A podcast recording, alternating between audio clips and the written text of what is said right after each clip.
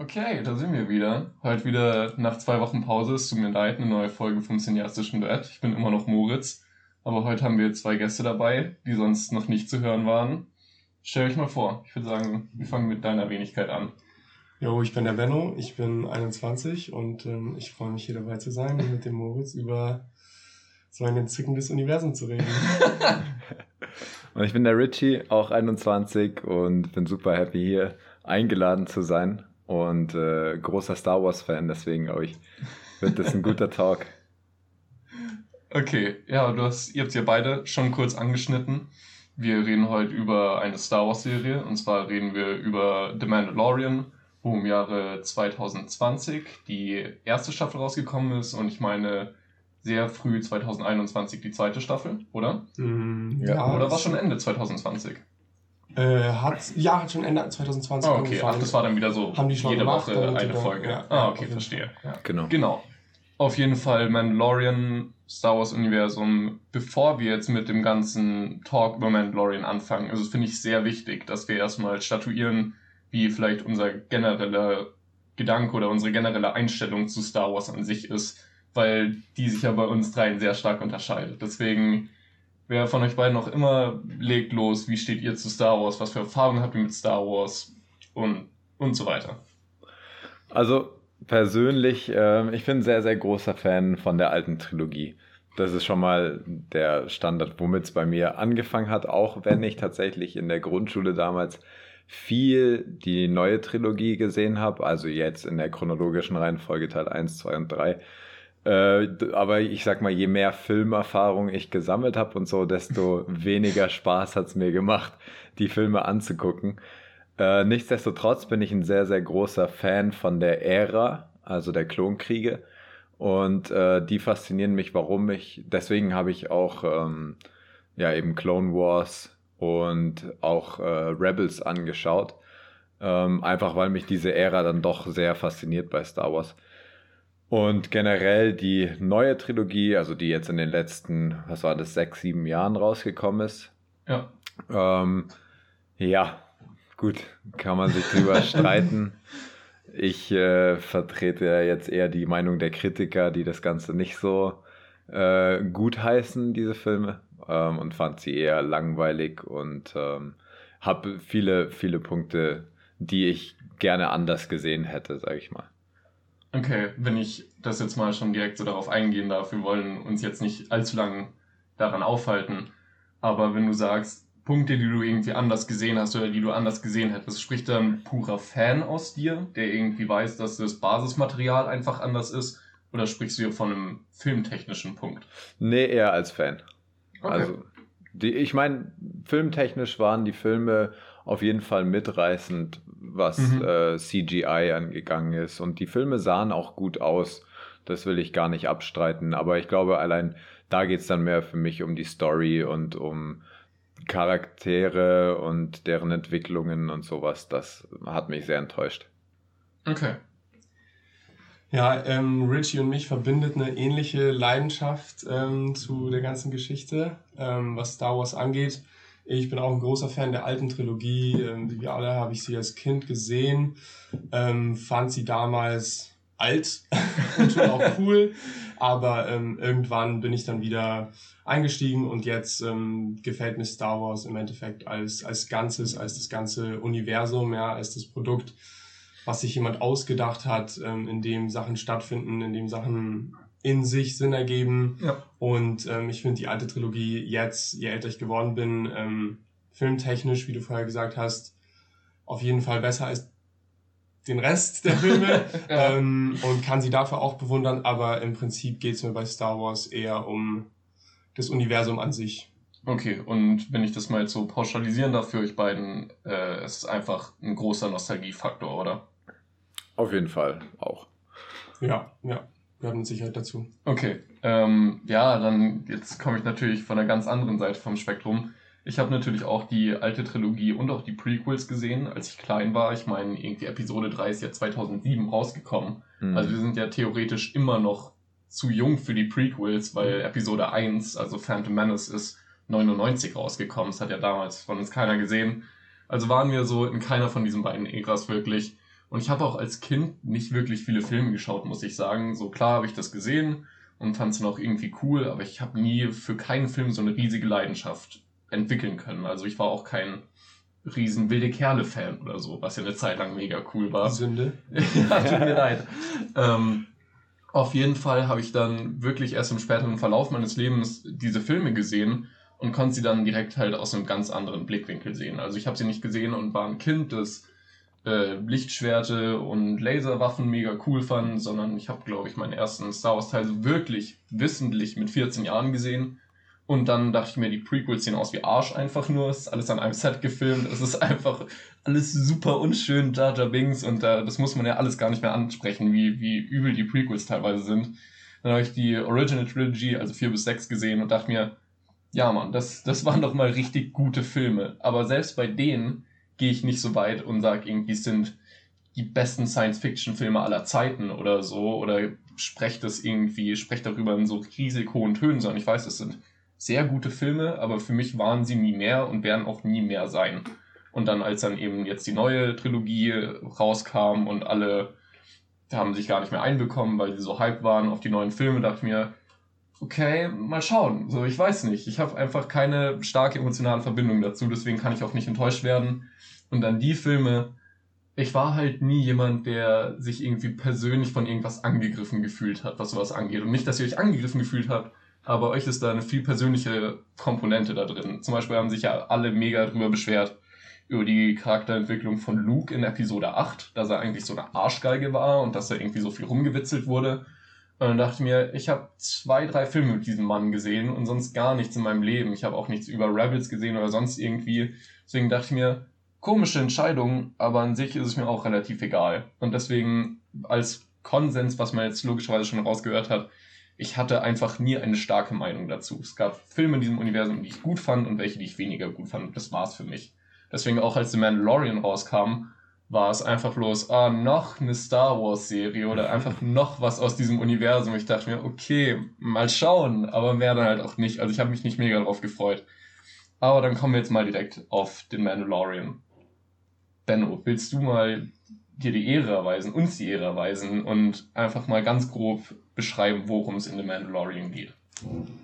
Also äh, in The Mandalorian äh, geht es um einen äh, Menschen, der heißt, ähm, oder ja, es ist ein Mensch, ähm, er heißt, man nennt ihn in der Serie The Mandalorian. Mhm. Mandalore ist ein Planet, äh, die Menschen, die von diesem Planet stammen, heißen Mandalorianer.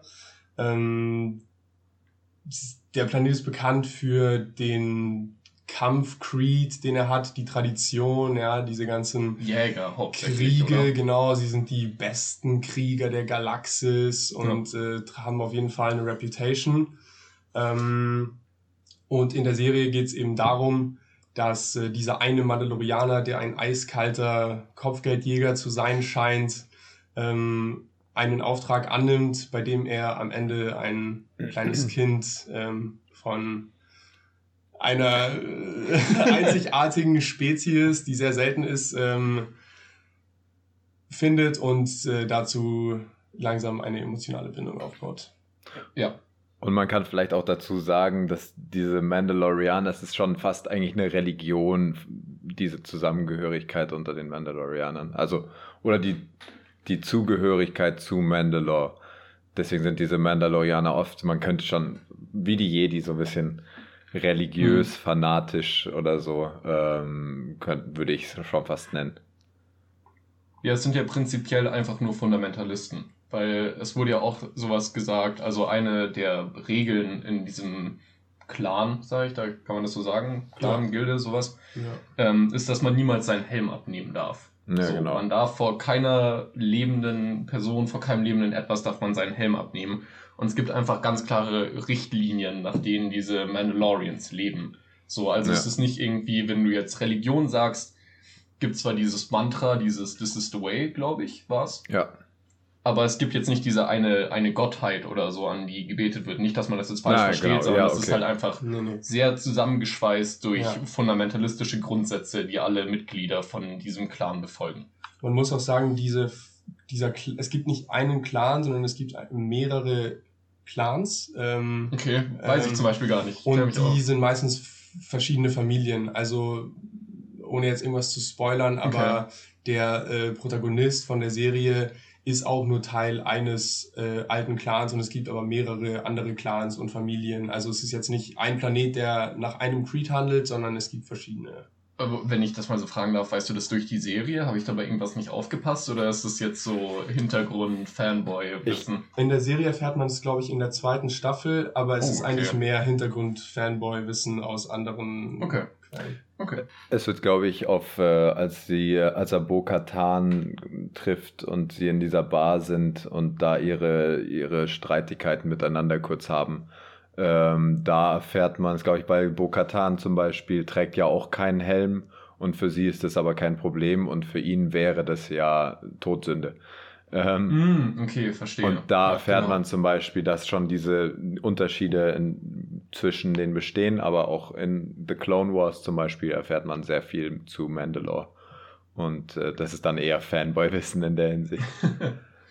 okay, und nur damit wir jetzt nochmal hier auf demselben Nenner sind, Ihr beide habt Clone Wars gesehen, ich nicht. Das heißt, wenn ich irgendwas sage, was irgendwie für euch nicht schlüssig klingt, ihr werdet es wahrscheinlich besser wissen als ich. ja. Okay. Ähm, genau. Und du hast jetzt so ganz vage erstmal angesprochen, worum es denn geht. Dann würde ich jetzt auch mal, ohne auf spezifische Szenen einzugehen, euch beide fragen, wie hat euch die Serie ganz generell gefallen? Ähm, also ich fand die Serie, und ich spreche jetzt ähm, subjektiv als großer Star Wars-Fan, ähm, dafür ganz ähm, gut, dass sie eben viele Star Wars Sachen gezeigt hat, die viele andere Star Wars Filme oder andere Geschichten nicht zeigen. Mhm. Ähm, ich weiß nicht, ob du jetzt ein Rating von mir willst, out of 10, aber. Wenn ähm, du eins hast, ich, kannst du es mir geben. Du musst ähm, ja, ich, ähm, aber also ich fand sie overall gut ja. und habe sie mir gerne angeschaut und es war für mich ähm, bereichernder Star Wars Content, ähm, okay. der, der mal in einem anderen Setting stattfand. Okay, verstehe. Ja, out of 10 finde ich ist auch schwierig, weil rein filmerisch finde ich es auch eine, eine richtig geile Serie. Der Look ist sehr, also gefällt mir zum Beispiel sehr gut, wenn wir sicher später nochmal mehr dazu kommen. Aber ähm, für mich sind es eben auch die Punkte, dass du neue Dinge gesehen hast aus dieser Galaxie, in der man sich wirklich alles ausdenken kann. Da ist ja wirklich, man hat ja in der Galaxie von Star Wars fast keine Grenzen gesetzt von dem, was möglich ist. Und ähm, da gefällt es mir eben, wenn sich dann der Regisseur oder der Sto das im, im, Storytelling so austobt und verschiedenste Planeten ähm, erkundet und so. Ähm, und deswegen hat mir die Serie auf jeden Fall auch sehr gut gefallen, auch wenn ich dann doch, gerade was dann so Story Development und sowas angeht, habe ich doch schon ein paar Kritikpunkte. Deswegen würde ich jetzt nicht sagen, es ist eine überragende Serie, aber sie gefällt mir auf jeden Fall sehr gut. Okay, ähm, witzigerweise würde ich komplett widersprechen. Nicht in dem Sinne, dass irgendwie ich die Serie jetzt komplett scheiße finde, sondern dem, was du, also Richie, vorhin angesprochen hast dass Star Wars ein Universum ist, dem per se keine Grenzen gesetzt sind.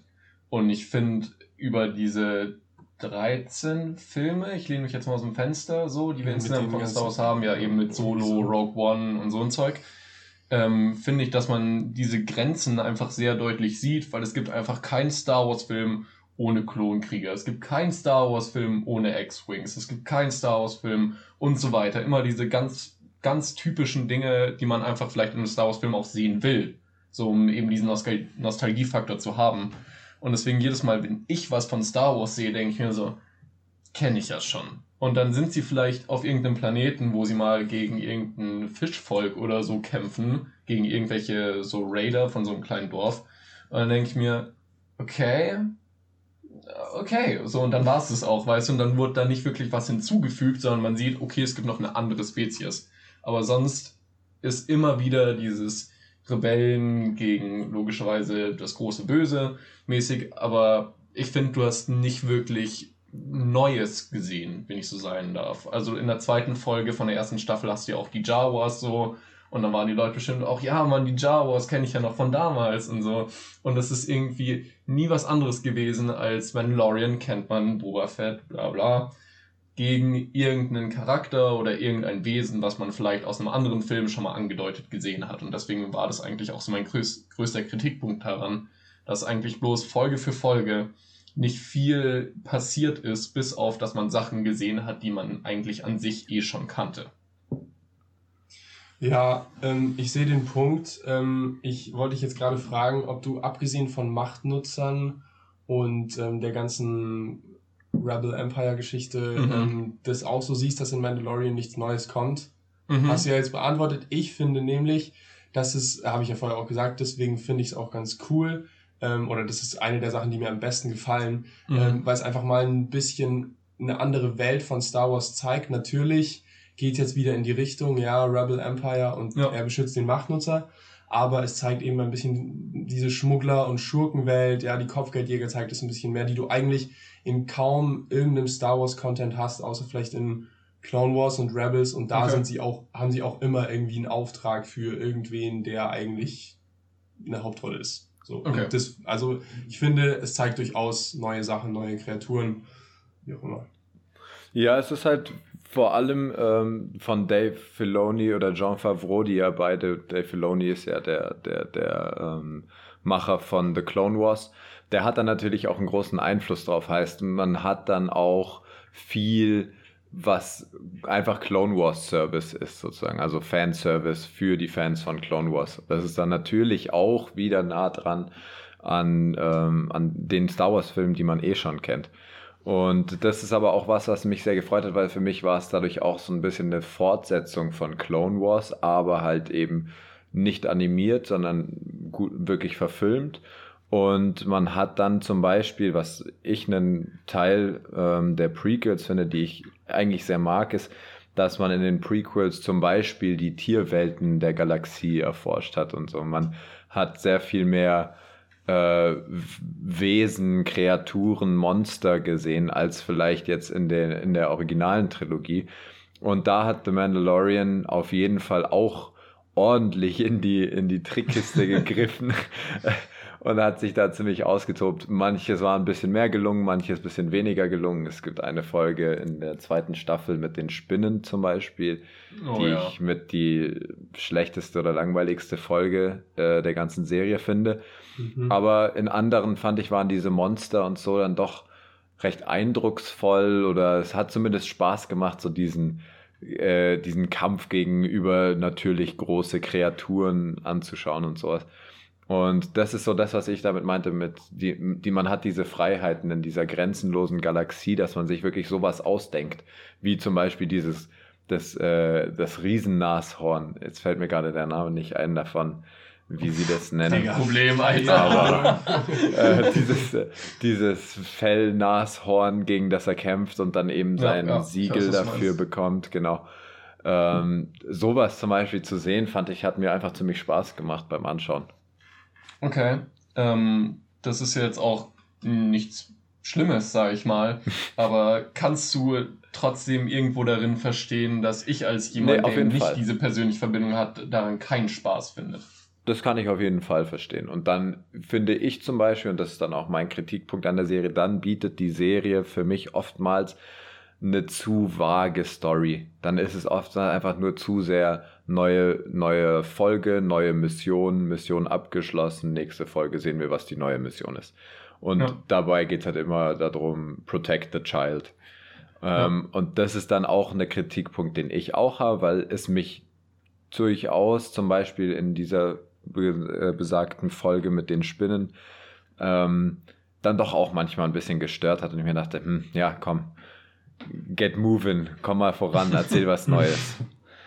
ähm, äh, ja, das sehe ich auf jeden Fall ähnlich. Also zum Beispiel bei der ersten Staffel hätte man sich ja wirklich vier Folgen komplett sparen können und die Story hätte trotzdem so funktioniert, wie sie ist, als irgendwie ein zweistündiger oder vielleicht dreistündiger Film oder was auch immer, ja. Mhm. Ähm, also das Storytelling ist natürlich nicht ganz sauber, da werden wir auch sicher noch drauf zu sprechen kommen und dass eben diese unnötigen, ich will jetzt nicht, Filler sind es ja nicht, aber es sind so unnötige Einzelepisoden, die man, wie gesagt, nicht wirklich braucht. Ähm, was ich auch noch sagen wollte, ist, dass ich diese, was du meintest mit dem Fanservice und so, ja. dass ich das total verstehen kann. Man bringt halt dann eben die Javas und die Tastenräuber und so diesen Crate Dragon, wo man ja. nur den, das Skelett gesehen hat, zurück, damit halt Leute, die bisschen mehr Intuit sind und auch Leute, die es nur ein bisschen kennen, ja. sich daran ergötzen können, dass die Sachen, die sie schon von früher kennen, auch drin sind. Mhm. Ähm, aber ich finde, das ist für mich zumindest als Star Wars-Fan auch ein ziemlich äh, satisfying Punkt, so das okay. zu sehen. Aber ich verstehe, dass man denkt, ähm, äh, dass man findet, dass es ein bisschen zu viel ist, wie es zum Beispiel auch in Episode 9 war, aber es ja wirklich komplett unnötig einfach. Ja. Wir hauen jetzt einfach irgendwie alles rein, was Star Wars-Fans wahrscheinlich mögen, um den Film zu retten. Ja, genau. so. Ähm, ich glaube, wir haben jetzt einen guten ersten Eindruck gegeben, was wir generell von der Serie halten, ohne großartig mit Spoilern um uns zu schmeißen. Richie, willst du vielleicht da mal ein bisschen mehr drauf eingehen, was eigentlich der Dreh- und Angelpunkt von dieser Serie ist? Also, wie wir vorhin gesagt haben, er hat ja dieses Child gefunden und das äh, stellt sich, sieht aus wie, deswegen war es ja dann dieser große Internet-Hype Baby Yoda. Ähm, und prinzipiell findet man sehr schnell eben heraus, dass Baby Yoda, sein richtiger Name ist Grogu, wie man später lernt, äh, ein Machtnutzer ist und eben auch sehr mächtig schon ist. Und äh, man hatte ja gedacht, dass Yoda der letzte seiner Art ist und jetzt kommt eben dieser Grogu daher und das ist was Besonderes für Star Wars-Fans in der Hinsicht. Und im Endeffekt wird er eben durch die Folgen hinweg versucht er dieses Baby vor dem Imperium, vor dem neuen Imperium. Das Imperium ist ja eigentlich schon gefallen im sechsten Teil. Und es stellt sich heraus, dass eben doch noch ähm, Teile des Imperiums bestehen und auch, auch noch Macht in der Galaxie haben und die wollen eben an dieses Baby rankommen, an Grogu, um Blut von ihm zu entnehmen, um eben dann wahrscheinlich äh, machtvolle, man weiß eigentlich gar nicht genau, wieso sie es wollen, aber sie wollen auf jeden Fall auf, an dieses Baby herankommen. Ähm, genau, es geht ja eigentlich nur um irgendeine Superwaffe. So, es wird gar nicht genauer genau. definiert, aber du musst es eigentlich auch nicht genauer wissen. Weil ja. man weiß ja. bloß, egal was sie dann damit machen werden, sie werden irgendwas äh, Böses damit ja, genau. anstellen. Genau. Und das ist ja das Einzige, was du brauchst, um zu wissen, dass unser Hauptcharakter Grogu beschützen sollte. Äh, ja, was ich auch noch ähm, hinzu fügen würde, ist, dass es viel um diese emotionale Bindung geht, die äh, der Protagonist zu Grogu aufbaut äh, im Laufe der Serie. Es geht ja relativ schnell, aber ähm, es geht, wie ihr schon sagt, die ganze Serie eigentlich nur darum, dieses Kind zu beschützen, ähm, niemandem zu verraten, dass es dieses Kind gibt und äh, alles für dieses Kind zu tun und sogar sein eigenes Leben zu geben, äh, damit es überlebt. Ja, das ist eben auch für mich mit ganz, ganz großem Abstand der stärkste Punkt von dieser Serie. Und zwar einfach dieses Zwischenmenschliche. Weil was mich extrem gestört hat, auch so generell bei der Serie, was du vorhin angesprochen hast, du fandest es irgendwie interessant, dass man eben diese, diesen Underbelly gesehen hat, diese Schurken und irgendwie Gaunerwelt, sage ich mal, Kopfgeldjäger und irgendwelche zwielichtigen Gestalten. Und das ist eine Welt, die mich eigentlich nicht interessiert, weil dann bin ich jetzt mal so, so sentimental. Ich habe in einem Film gern einfach was, vor allem in sowas wie Star Wars, dass ich mich einfach wohlfühle, so dass ich an das Gute denken kann. Und bis auf diese beiden, also bis auf den Mandalorian, Mando und Grogu, hast du nur Leute, die sich gegenseitig für Geld umbringen wollen. Und es ist irgendwie immer so ein, so ein bitterer Nachgeschmack, wenn ich die Serie geschaut habe und denke mir, okay, jetzt kommt er dahin, um den zu töten, aber der will ihn töten. So. Und jeder meckert sich irgendwie nur so ein bisschen an. Und das hat mich dann eine Zeit lang echt gestört, bis ich dann gemerkt habe, okay, er macht's ja eigentlich nur, um das zu schützen, was ihm lieb ist.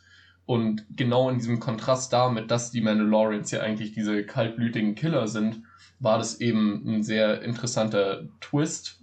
Blöd gesagt, weil wir, weil es direkt ganz am Anfang von der Serie erfahren. Aber es war einfach was, was man davon nicht erwartet hat. Und ich habe auch so die erste Folge gesehen man hatte ein bisschen Angst, da dachte mir, Gott, werde ich jetzt einfach eine ganze Staffel lang irgendeinen Stoneface-Typen sehen, der andere komische Aliens umbringt.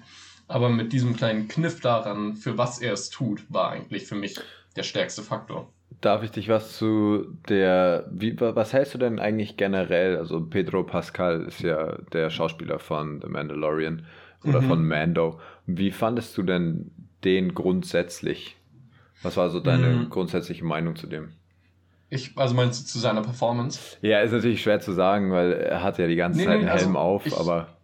Nee, ich habe tatsächlich eine relativ starke Meinung dazu, weil ich auch finde, dass das ein tragender Punkt von der ganzen Serie ist, weil wenn du jemanden gehabt hättest, der allein mit seiner Stimme und seiner Gestik nicht so charismatisch gewesen wäre, dann wäre die Serie komplett flach gefallen einfach nur. Weil wenn du jemanden hast, der eben zu übertrieben so der harte Hund ist, dann kaufst du ihm auch nicht ab, dass er sich für dieses mhm. kleine Kind da so einsetzen würde. Und ich finde, allein mit der, mit der Vocal Performance, also allein mit seiner Stimme und was er da mit seiner Gestik gemacht hat, fand ich sehr eindrucksvoll, wie sehr man sich dann trotzdem für ihn geschert hat. Oft siehst du solche Serien oder Filme und du denkst dir ganz ehrlich, ob der jetzt abnippelt oder nicht, ist mir so egal. Aber für, für Mando hast du trotzdem so eine gewisse emotionale Verbindung gehabt. Vielleicht war es dann eben auch nur im Umkehrschluss, weil du weißt, für was er kämpft, eben für Grogu. Aber ich glaube, auch abgesehen davon hätte ich eine gewisse Nähe zu ihm aufbauen können, allein nur durch das, was er ja. auch ohne sein Gesicht anstellen konnte. Ja. Ja, voll, ähm, das sehe ich ähnlich. Ähm, es ist auf jeden Fall der tragende Punkt der Serie. Äh, nicht der tragende Punkt, aber einer der tragenden Punkte. Ähm, und ich finde auch unabhängig davon, wie äh, gut es gespielt ist, ja, oder wie, was für eine, wie du dich mit diesem Charakter identifizierst mhm. oder wie, wie, wie du gut du ihn findest und wie du mit ihm mitfühlst, sind die Nebenrollen, wie du es vorher auch gesagt hast, eher uninteressant und ja. ähm, man kommen wir sicher später noch darauf zu sprechen, man entwickelt nicht wirklich eine Bindung zu denen und dafür ist es umso wichtiger, dass der Protagonist eben, ja, dass, dass man den mhm. mag und mhm. ähm, mit ihm mitfühlt und deswegen, da gehört die Performance auf jeden Fall dazu. Ja, Richie, bist du, da, bist du da derselben Meinung oder warum hast du gefragt? Ja, doch, tatsächlich. Äh, ich war, ich hatte mir davor gar nicht angeschaut, wer eigentlich der Schauspieler ist und wusste das Ganze auch nicht bis zu seinem ersten Face Reveal, wo er dann eben mal den Helm abnimmt. Ähm, und ich weiß, dass ich in dem Moment war ich kurz so ein bisschen überrascht und hat, ich weiß nicht, was ich erwartet hatte, aber äh, ich, irgendwie hatte ich, glaube ich, ein anderes Gesicht einfach erwartet, aber man generell, wie du gesagt hast, dieses Ganze, seine sein, ohne Mimik eben nur durch Gestik und durch seine Stimme so zu überzeugen und die Serie so zu, zu carryen, um es schon sozusagen, ähm, mhm. war schon auf jeden Fall sehr stark und ich mochte die, ich glaube, wie jeder mittlerweile mochte die Figur des Mandalorian auch sehr und diese, diese emotionale Entwicklung, die er dann durchlebt und so. Ähm, das hat mich auf jeden Fall stark überzeugt und wo ich eben auch zustimme, es gibt in der Serie bis auf, ich sage jetzt mal, zwei, drei Ausnahmen sind die meisten Nebencharaktere relativ schwach, muss ich ehrlich sagen. Und, oder ich würde sagen, zumindest, sie sind ein bisschen ähm, na, enttäuschend im Sinne von ihrer Schauspielleistung.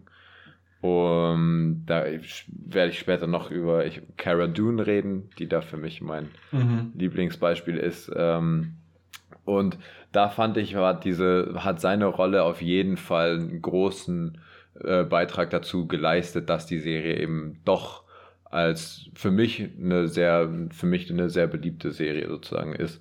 Ähm, genau, deswegen, da stimme ich schon zu, dass seine, seine Schauspielleistung da maßschlaggebend zu, äh, das beeinflusst. Ja, ich würde auch generell nochmal sagen wollen, warum es denn eigentlich so gut funktioniert, weil wir haben es natürlich schon ein bisschen angeschnitten aber die Serie ist ja an sich eigentlich, was auch schon viele Leute gesagt haben, ein Western. Und es mhm. hat sehr viele Western-Einflüsse. Es geht eben um diesen äh, Lone Ranger einfach nur, der von Stadt zu Stadt zieht. Und ich weiß nicht, ob ihr damit bewandert seid, aber ich liebe die alten Sergio Leone Spaghetti-Western, also die A Man with No Name Trilogy mit Clint Eastwood, sind meine, eine meiner absoluten Lieblingsfilme. So, ich stehe einfach auf so ein macho-männlichen Scheiß, Alter, dass irgendein sexy Unbekannter in eine Stadt reinfetzt und dann einfach den ganzen Laden mal auf den Kopf stellt. Und genau das hatte ja diese Serie eigentlich auch. Ich meine, es geht nicht stereotypischer Western als ein Typ, der einfach bloß von Ort zu Ort geht, nie sein Gesicht zeigt, nie mit jemandem redet, eigentlich keinen klaren Namen hat. So, wie gesagt, die Spaghetti-Western heißen ja A Man with No Name und das ist ja genau er. Ja. Und dass du dieses Prinzip hast, damit holst du mich persönlich jetzt schon mal ins Boot, weil ich einfach diese Art von Charakter einfach mag. Und wenn du dann eben noch diese, diesen Grogu, diesen Baby Yoda so da reintust, wo ich jetzt auch mal so ganz ehrlich sagen muss, ist schon ein kleiner Racker, Alter. Also ich fand ihn schon auch süß, Mann. es hat einfach nur, wenn, wenn diese Serie nur diesen beiden, diese beiden Charaktere wäre und deren Dynamik, hätte ich sie geliebt. Weil jede einzelne Szene mit denen fand ich unglaublich gut. Aber wie ihr jetzt schon beide angesprochen habt, alles andere, also nicht alles andere drumherum, aber vieles drumherum, die meisten anderen Charaktere haben einfach nicht so geklickt. Und deswegen ja. hätte ich mich lieber auf die beiden konzentriert, weil ich finde, die Folgen, wo sich auf die beiden konzentriert wurde, stechen für mich auch richtig raus, wo an deren Dynamik gearbeitet wird. Weil oft sitzt Grogu einfach bloß irgendwo rum und spielt mit irgendwas rum, ist ja auch ganz süß, aber es treibt deren Dynamik nicht voran. Und die Folgen, in denen das passiert, sind auch mit Abstand meine Lieblingsfolgen. Wir können ja vielleicht, äh, wenn ihr nichts dagegen habt, da mal auf Beispiele eingehen, was, mhm. wenn wir jetzt immer darüber reden, was äh, die Charaktere drumherum. Und ähm, für mich gibt es noch zwei weitere Charaktere, die vor allem, oder nur die erste Staffel, ähm, okay. sehr getragen haben. Und es war Queel und IG-11, also dieser kleine Mann mit seiner, mit seiner, mit seiner Farm, wo er diese, mhm wie nennt man dieser hier Roboter, äh, äh, Dino-Hühner oder sowas auf den eine Mischung zwischen Bisons und ja, ja. Huhn. Ja, ja, ganz komisch, ja. Ähm, und der hatte ja eben seinen, seinen Roboter, den er umprogrammiert hat und der jetzt ein Nursing Droid ist. Ähm, mhm. Und die zwei, muss ich ehrlich sagen, das waren tatsächlich meine zwei Lieblingscharaktere der ersten Staffel. Auch weil die nochmal so einen die, der Quill so als ehrenhafter äh, äh, Typ, der sich irgendwo im Hinterland zurückgezogen hat und da jetzt eben seine kleine Farm hat und so. Und dann hat er sich seinen Kampfdroiden von der, äh, vom Imperium umprogrammiert. Jetzt ist er nur noch ein, ein Nursing-Droid. Ähm, das fand ich was sehr Sympathisches. So. Das war einfach ein, ein Charakter, mit dem ich schnell gebondet habe, sozusagen. Ähm, ich weiß nicht, Benny, wie sieht das bei dir ja, aus? Ja, ähm, also ich äh, fand die beiden Charaktere jetzt persönlich nicht so faszinierend. Ich fand es, also da gibt es deutlich schlechtere Nebenrollen, ähm, da stimme ich dir zu. Ähm, ich fand Queel cool, weil er halt irgendwie einen Einfluss auf die Story hatte. Ja, ohne ihn hätte das ganze Spektakel, was am Ende der ersten Staffel funktioniert ist, wäre es nicht erfolgreich gewesen. Ähm, und IG-11 Spoilern wir eigentlich, ist eigentlich scheißegal, oder? Nee, ich würde sagen, wir sind schon bei Spoilern. Okay. Also, ähm, so, äh, ne, opfert sich ja dann auch, heißt, die hatten irgendwie ne, einen Einfluss auf die Story und auf das, was passiert ist. Und deswegen ähm, finde ich sie auch ganz cool. Aber als Charaktere ähm, und wie sie ja geschrieben sind, haben sie mich jetzt nicht, nicht so krass abgeholt. Wenn ich kurz fragen darf, äh, kennt man diese beiden Charaktere aus dem Null. Zeug, was ihr Nein. vorgesehen habt? Null. Es gibt okay. diesen IG-11, da ja. gibt es noch so ein paar andere Modelle von, die ja. halt auch so Kaufgeldjäger-Droiden sind. Ja, man das habe ich in dem Lego Star Wars Spiel auch gesehen. genau, so die sind auch in Clone Wars, aber sonst, nee, kennt man gar nicht. IG, IG-88, äh, ein, ein Bounty Hunter Droid, vielleicht an der Stelle, der in, lass mich lügen, Teil... Empire Strikes Back.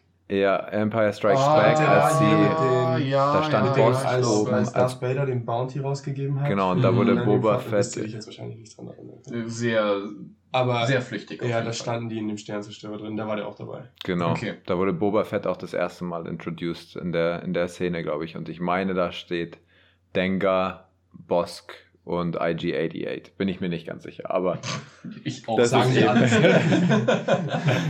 das ist eben äh, genau einer Typ dieser Droiden. Ähm, deswegen kannte man sonst, das Prinzip.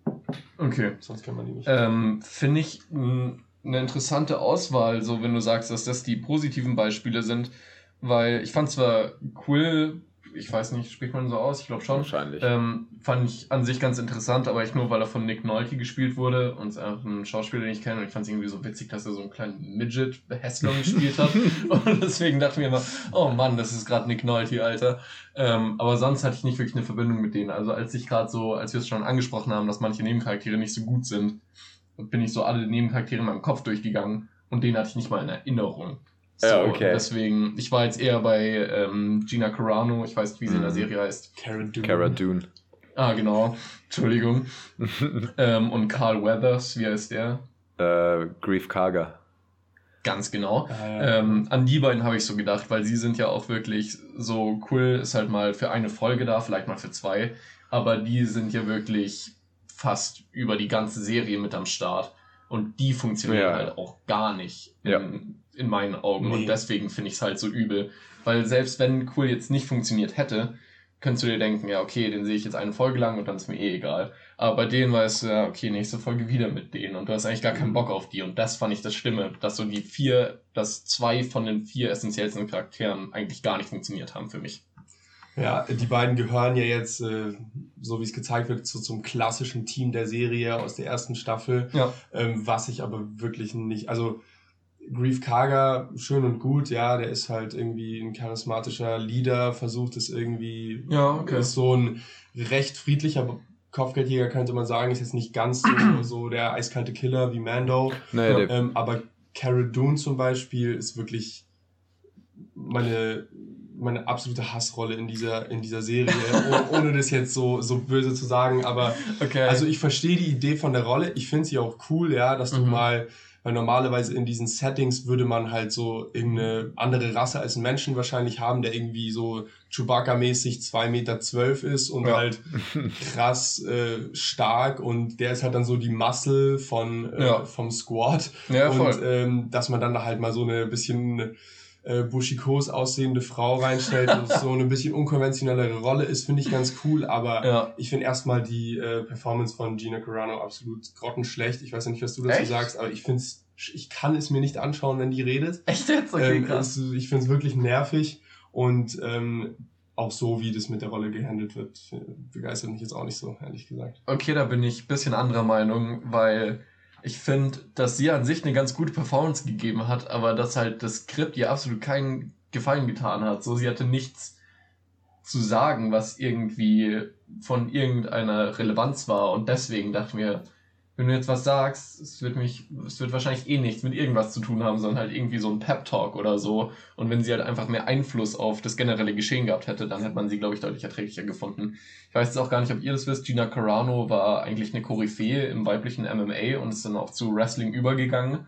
Und ich finde, wenn man Gina Carano sieht, dann, dann sehe ich, dann sehe ich die auch bei der, bei der WWE, Alter.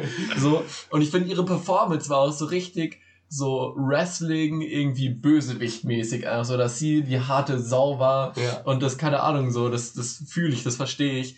Und die Performance hat sie auch so ein bisschen gegeben, aber ich finde, das hatte fast schon irgendwo einen, einen charmanten Touch, dass sie so Prototyp Badass Frau ist. Ähm, und noch ein witziger Fun Fact, weil ihr ja meintet, ihr findet sie so schrecklich. Keine Sorge, ihr müsst sie nämlich in der dritten Staffel nicht mehr tragen. Ja, danke. Weil sie ja. gecancelt wurde. Alter, habt ihr das mitbekommen? Ja, ja. Das war, das, ja. das, das, das, war genau der Punkt, der, da, ob sie jetzt gecancelt wurde und welche auch immer Hintergründe, ob sie da jetzt antisemitische Aussagen getätigt hat. Und wow, so habe ich antisemitisch. So habe ich das, so habe ich das verstanden, oder nicht? Was hat sie? sie erklär mal. Nee, ich, also, ich nicht Also ich erkläre jetzt mal. Ähm, sie ist anscheinend relativ vokal schon immer gewesen auf Twitter. Und dann hatte, hat sich irgendein Fan mal bei ihr beschwert, dass sie nicht ihre Pronouns in äh, ihrer Bio hat. Und dann meint sie, ja, okay, mache ich. Und dann hat sie irgendwie Beep, Boop, Beep oder so in ihre, in ihre Bio getan, weil sie sich halt so drüber, drüber lustig gemacht hat mit diesem ganzen Pronouns-Zeug. Und dann wurde sie straight up, weil sie sich über die Pronouns von jemandem nee. lustig gemacht hat, gecancelt. Was? Also ich, ich habe eine Schlagzeile gelesen irgendwo mhm. und ich habe den Artikel nicht gelesen, aber ja. da stand irgendwie drin, äh, Gina Carano ähm, vergleicht Republikaner in, den, in Amerika mit, ähm, na, mit, mit äh, nicht mit Nazis, mit äh, Juden während dem Holocaust. Ja, genau das war. Das war das, was ich genau gelesen habe. Ich habe dazu keinen Artikel gelesen, weil es mich offen gesagt nicht juckt, was die sagen. Jo, aber was das geht, war wohl äh, auch ein Ding. Zumindest habe ich das mitbekommen, aber vielleicht okay. ist es auch, vielleicht sind es auch Fake News. Boah, grob. Also nee, ich weiß, nee. dass sie conservative ist, so, aber ich wusste nicht, dass es so schlimm ist. Äh, ich habe das genau das war, was, was ich nämlich meinte. Ist vielleicht auch ein bisschen überspitzt dargestellt, so ja. die ist natürlich eine, eine, ne, also eine, eine, catchy, catchy Schlagzeile. Ja. Aber ähm, wenn das irgendwie gesagt wird, dann. Offen gesagt ist es mir, ja. Offen gesagt ist es mir auch egal, wieso sie gecancelt wurde. Bist einfach ich bin einfach nur froh, dass ich, ich bin einfach nur froh, dass ich sie nicht mehr sehen muss.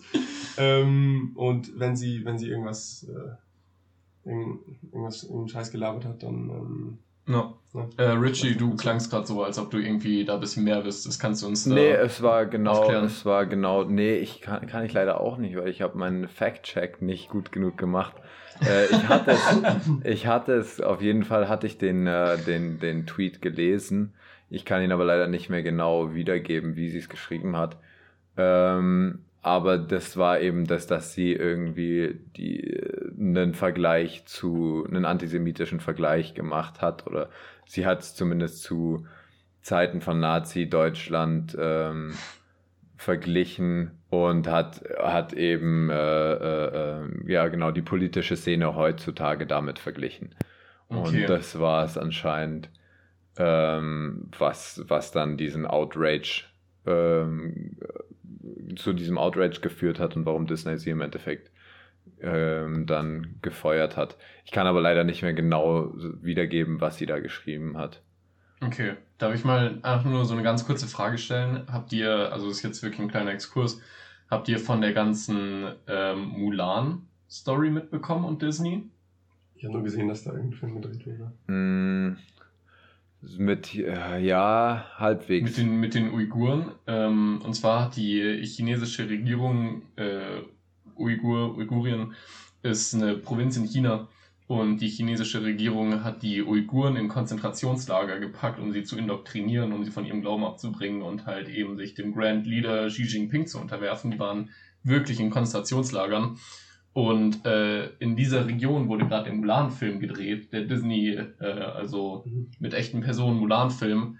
Und äh, Disney hat sich auch nicht dazu geäußert, hat gesagt, wir haben nichts gesehen, so wirklich auf Zweite Weltkrieg-Basis einfach bloß mit den Konzentrationslagern, wir haben nichts gesehen.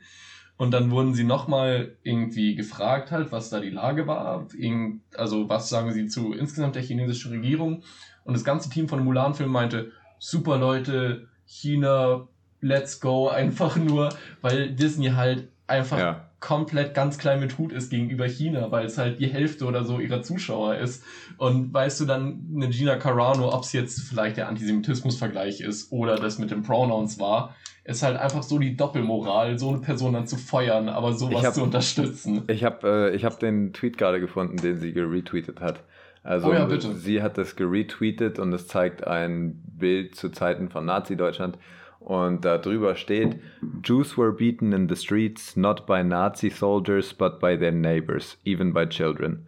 Because history is edited, most people today don't realize that to get to the point where Nazi soldiers could easily round up thousands of Jews, the government first made their own neighbors hate them simply for being Jews. How is that any different from hating someone for their political views? Digga, was? Okay. Ja, okay. Ja, gut. Okay. Und, also, ähm, Facts. Und dann gut, dass die Frau gecancelt ja, wurde. Äh, wie ich mir das, ja, also das ist natürlich nochmal eine andere Liga, ja, obwohl voll. Konzentrationslager der Moderne dann natürlich auch kein Spaß sind, aber wie ja. ich mir das erkläre, ist vielleicht, dass Disney generell einfach ihr Image retten wollte, wie du auch sagst, wenn die so, ja, wusste ich gar nicht, wenn die so eine große Fanbase in China haben, Brutal, ja. dann wollten sie sich den Stress mit China sparen und ja. da wollten sie sich den Stress mit der westlichen Internetwelt sparen und ja, haben sie einfach rausgeschmissen. Ja. Da gibt es auch eine sehr schöne South Park-Folge zu. ja, das stimmt. nee, aber, aber ganz, was ich ursprünglich sagen wollte, ganz abgesehen mhm. davon, ähm, jetzt mal nur um auf den Charakter von Cara Dune einzugehen, ich stimme Benno in sehr, sehr weit zu, weil für mich war ihre schauspielerische Leistung, ja, es hat zu einem Wrestler gepasst auf jeden Fall, weil Wrestler sind auch Schauspieler. Mhm. Ähm, aber in einer verfilmten Serie, die ich für das, was sie ist, weil Star Wars ist und ich ein riesen Star Wars-Fan bin, dann tut es mir weh, wenn dieser Charakter dann einfach nicht gut schauspielert und in jeder Szene war es für mich einfach so ein bisschen corny. Einfach ich habe ihr nicht gerne zugehört. Sie, hey Mando, gesagt hat oder so. Und dann ist sie zwar eine starke weibliche Rolle und das, das supporte ich völlig und finde die Rolle von ihr auch sehr cool. Ich finde ihre Rolle wirklich gut. Aber die Schauspielleistung und wirklich für mich allein die Schaus äh, Schauspielleistung hat es leider ein bisschen gebutchert. Okay, ähm, da würde ich einfach mal sagen, dass für mich Star Wars an sich einfach corny ist, Alter. Wir reden halt über irgendwelche Freaks, die irgendwo auf fernen Planeten äh, gegen Fischmenschen kämpfen, Alter. Und da kannst du mir natürlich mit philosophischen Gut gegen Böse, Licht und Dunkelheit Bums ankommen. Aber für mich ist Star Wars einfach corny, Alter.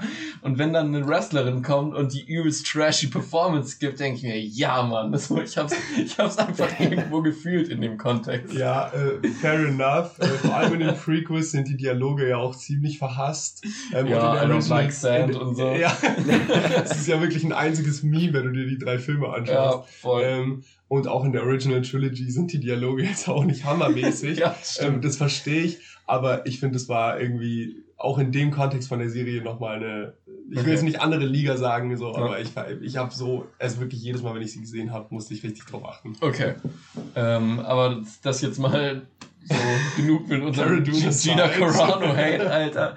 Ähm, wir wollten noch auf Charaktere eingehen, die mhm. wir vielleicht etwas zielführender brachten. Wir haben bis jetzt nur Quill angesprochen. Wir haben uns auch Ein nur in der ersten Staffel bewegt. Richtig. Gibt es bei der zweiten Staffel bei euch irgendwas, wo es, wo es richtig Klick gemacht hat, wo ihr euch dachtet, den findet ihr irgendwie extrem charismatisch oder war einfach eine gute Edition, Entschuldigung, dass mir das deutsche Wort nicht einfällt für die Story? Ähm, also ich fand äh, Folge 3 ganz mhm. cool, wo die anderen Mandalorianer introduced wurden, ja. Okay. Unter anderem Bo-Katan, die von der Richie vorher schon geredet hat. Ja.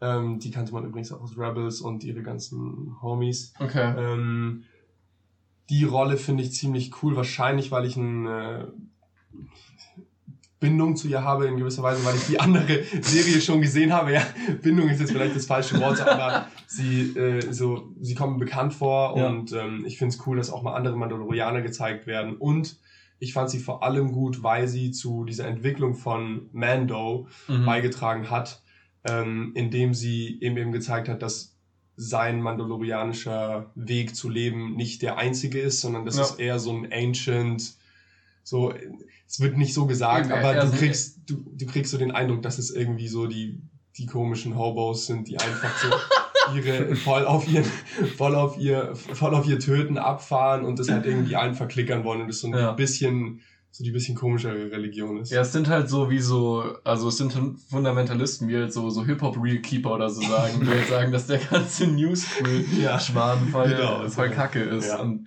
Okay, verstehe ich, aber ich muss sagen, im Endeffekt war sie dann, weil sie wollten ja dann bei irgendeiner ähm, hier Imperiumsbasis wieder einbringen und keine Ahnung, Klonkrieger töten und keine Ahnung, ich weiß es um ehrlich zu sein nicht mehr, ich weiß nicht, dass sie da irgendwo eingedrungen sind.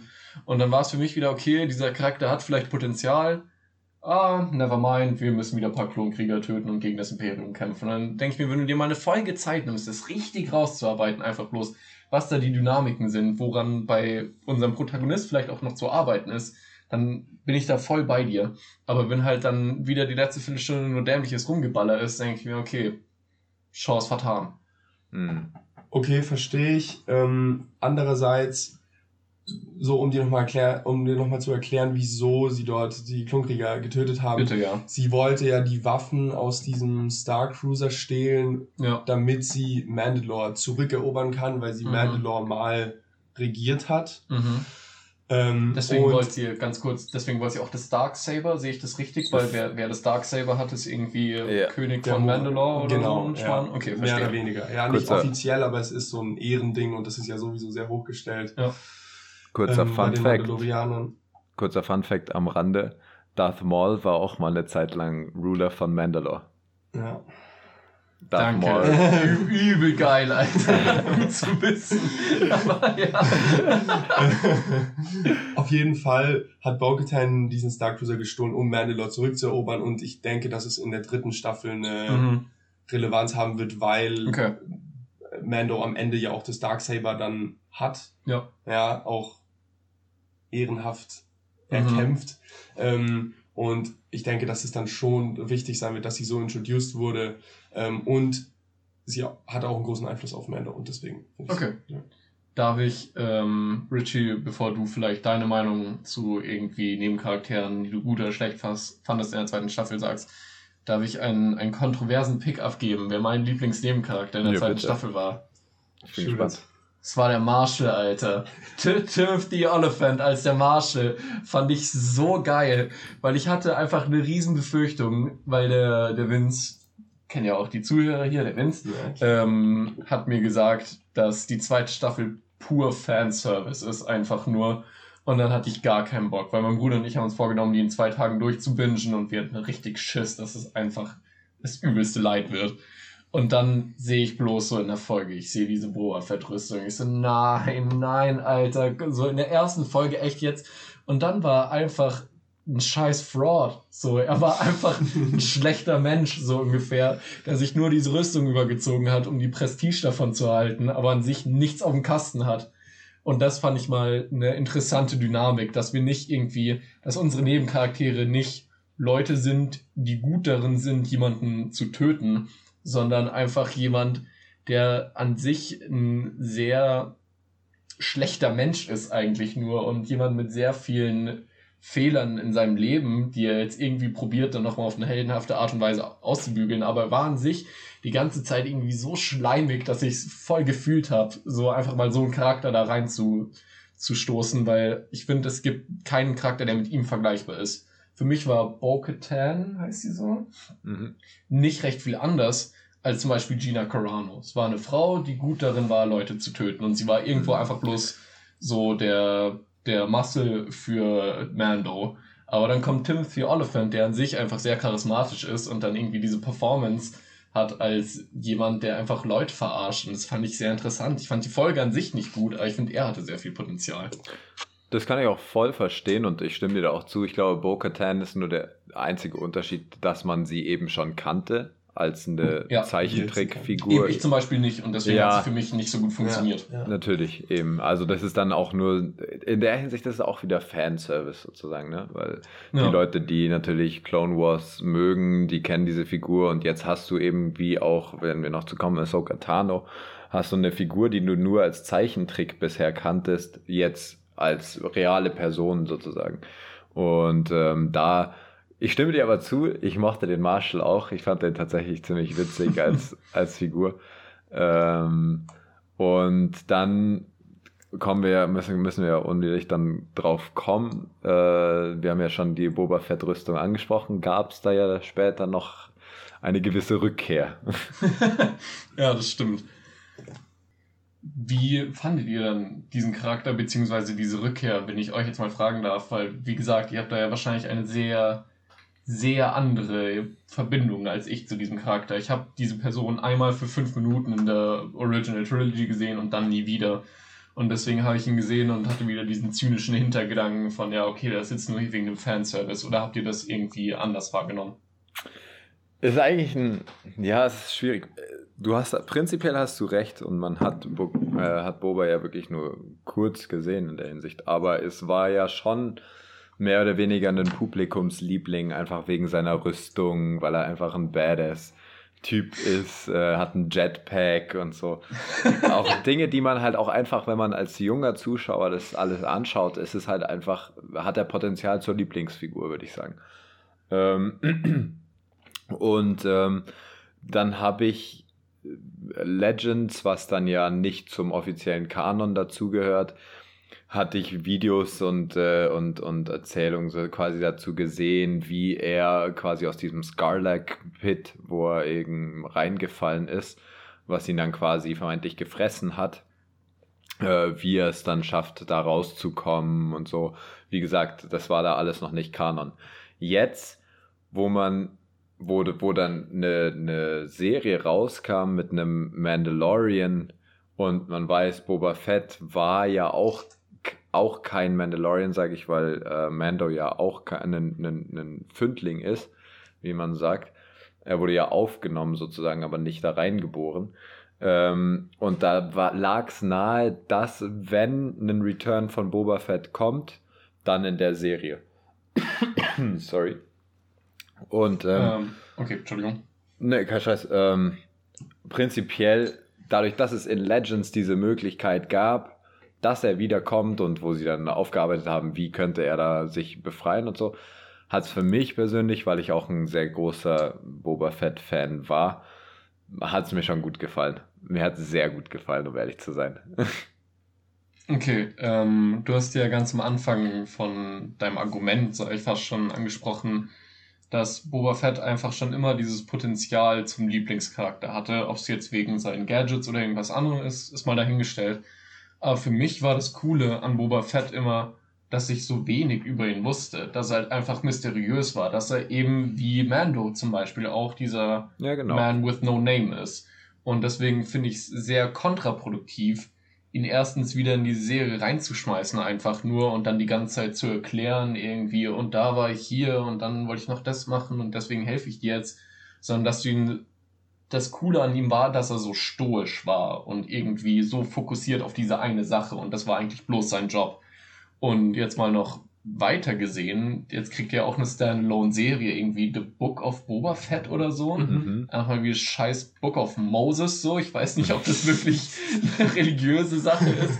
Aber ich, aber ich dachte mir nur, muss ich wirklich acht Folgen oder so über irgendeinen so 60-Jährigen sehen, der in jeder Action-Szene fünf Stunt-Doubles hatte und ultra viel rumgetrickst wurde, damit er nicht einen Bandscheibenvorfall bekommt während der Szene. Also ich fand's so, Wirklich? ich fand's, ja, brutal. Also wenn du mal so richtig hart drauf achtest beim Editing, wurde da so krank viel getrickst, einfach nur, dass man nie wirklich sein Gesicht sieht oder so ja. und sie mal so ein bisschen Sped-Up-Sachen gemacht haben. Also da war schon echt every trick in a book dabei, einfach bloß, okay. damit der da nicht on set abnippelt. Aber und ich deswegen, muss sagen, ja, die, die Fight-Szenen von, von Boba Fett äh, mhm. waren die besten, für mich mit die besten Szenen im ganzen, in der ganzen Serie. Wie Ach, er da mit okay, seinem, ja. vor allem weil du sowas gesehen hast wie diese, diese Klon- äh, oder Sturmtruppler-Rüstungen, die zerfetzt wurden und mit diesem ganzen, wie er mit seinem Stab um sich schwingt und so. Sowas hast du tatsächlich davor noch nicht wirklich gesehen in Star Wars. So diese wirklichen, diese Zertrümmerung von, im Nahkampf von diesen Rüstungen und sowas. Und das fand ich okay. zum Beispiel war was, was mich super happy gemacht hat. Das hat einfach, ich war da voll dabei. Ich habe da richtig, äh, es hat einfach richtig Spaß gemacht, diese Fight-Szenen anzuschauen, muss ich sagen. Okay. Ähm, ja, ich muss sagen, ich fand die Szene auch sehr satisfying, ähm, zu sehen, wie diese Sturmtruppler-Rüstungen, also aus was die auch überhaupt bestehen. Das war irgendwie ziemlich interessant. Ich fand es ja. auch sehr cool. Und um nochmal auf seine ursprüngliche Frage zurückzukommen zu Boba Fett. Ja. Äh, ich finde, Boba Fett ist ein cooler Charakter. Den hat man auch in den Prequels und in Clone Wars gesehen. Da hat er halt irgendwie keinen gejuckt, weil er einfach ein kleiner, nerviger Junge ist. Ja. Ähm, Wie heißt dein Vater? Django? Django, Fett? ja. Okay. Also man hat ihn im zweiten Teil, glaube ich, so für eine Minute gesehen. Ja. Und in ja, Clone Wars war tatsächlich dann so ein Little Aspiring Bounty Hunter so. Also er hat so irgendwie, da hat man, hat, ging es halt so los. Ähm, daher kennt man ihn ein bisschen und ich habe jetzt, ich finde ihn jetzt, also ich bin jetzt nicht so der Boba Fett Fan, okay. aber ich fand es trotzdem cool, dass er zurückgebracht, dass er dass zurückgebracht wurde, auch dass es äh, Legends-mäßig, äh, dass es so ein bisschen eingeführt wurde, dass er es dann irgendwie geschafft hat. Okay. Ähm, und die Fight-Szenen fand ich auch ziemlich cool.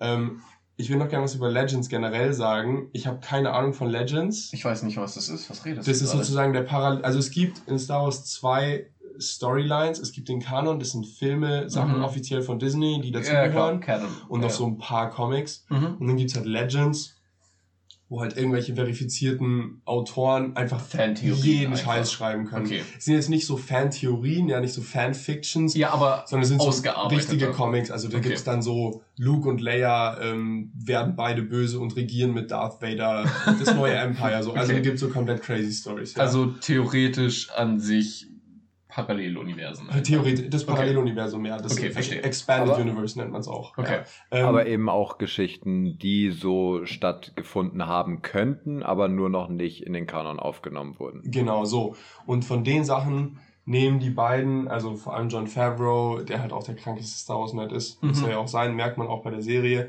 okay. ähm, auch super viel Sachen davon aufnimmt. Ähm, mhm ja, das zum Beispiel mit Boba Fett und ähm, generell ein paar Wesen auch und so ein bisschen Sachen, die eigentlich noch gar nicht im Canon waren.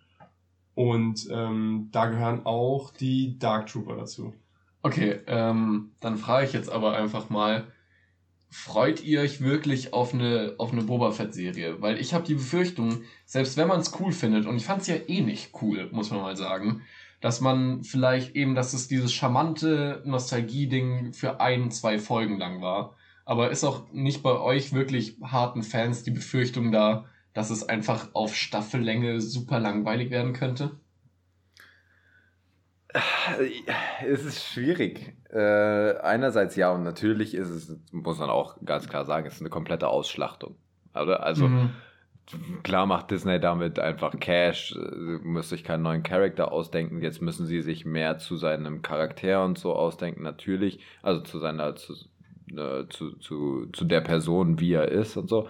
Nur ich habe tatsächlich ein bisschen Hoffnung drin, was ich bei The Mandalorian schon gehofft hatte, dass es so ein bisschen sowas mehr ruthless, vielleicht nicht ganz so kinderfreundlich, eben es ist ein Bounty Hunter, da kannst du vielleicht auch mal sehen, zum Beispiel einen, einen, einen Kill wirklich sehen, wie er es macht oder sich da crazy Kampftechniken und sowas.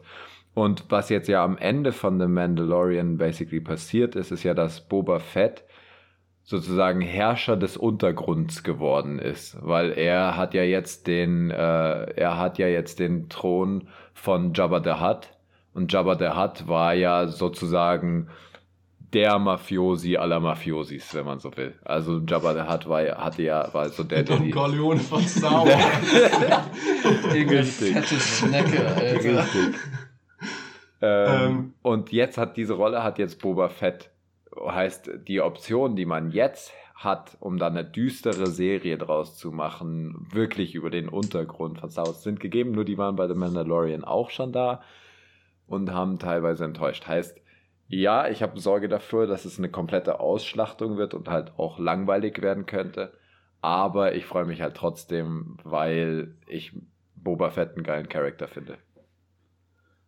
Äh, ja, ich habe dem nicht wirklich viel hinzuzufügen. Ich ähm, finde, ich muss dem Postschlitz zustimmen in der Hinsicht, als dass ähm, die Mysterie, die um Boba Fett äh, war, seinem Charakter gut getan hat. Ähm, ich finde es ganz cool, dass er zurückgebracht wurde, das habe ich schon gesagt. Und jetzt, was das, was The Book of Boba Fett angeht, habe ich genauso wie du, Richie, Angst, dass es einfach nur ausgeschlachtet wird, dass es einfach komplett unnötig nur unter dem Namen Boba Fett verkauft wird und so ein schlechterer Mando-Abklatsch ähm, wird. Und, äh, okay, nein, das war jetzt falsch formuliert, aber so, dass es auch in dieser Unterwelt stattfindet und es einfach nicht interessant wird. Ähm, aber ich finde es dann doch interessant zu sehen, wie sich Boba Fett so als Leader und vor allem auch als nicht nur tötender Leader mhm. ähm, schlagen wird, weil er ja dann als äh, ne, der Mafiosi der Mafiosis dann auch recht viel reden werden muss und Deals machen werden muss und so weiter. Ja, ähm, jetzt habe ich aber von euch beiden wieder einen sehr fanvertieften Punkt, sag ich mal, bekommen, weil mir könnte es nicht egaler sein. Und deswegen denke ich mir, warum sollte ich mir diese Serie anschauen? Weil mich interessiert eben diese Welt von Star Wars nicht.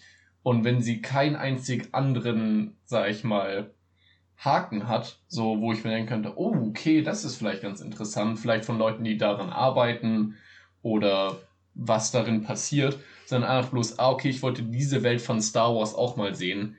Warum sollte man dann als jemand, der damit nichts zu tun hat, auch nur irgendeine Form von Motivation haben, um sich diese Serie anzuschauen?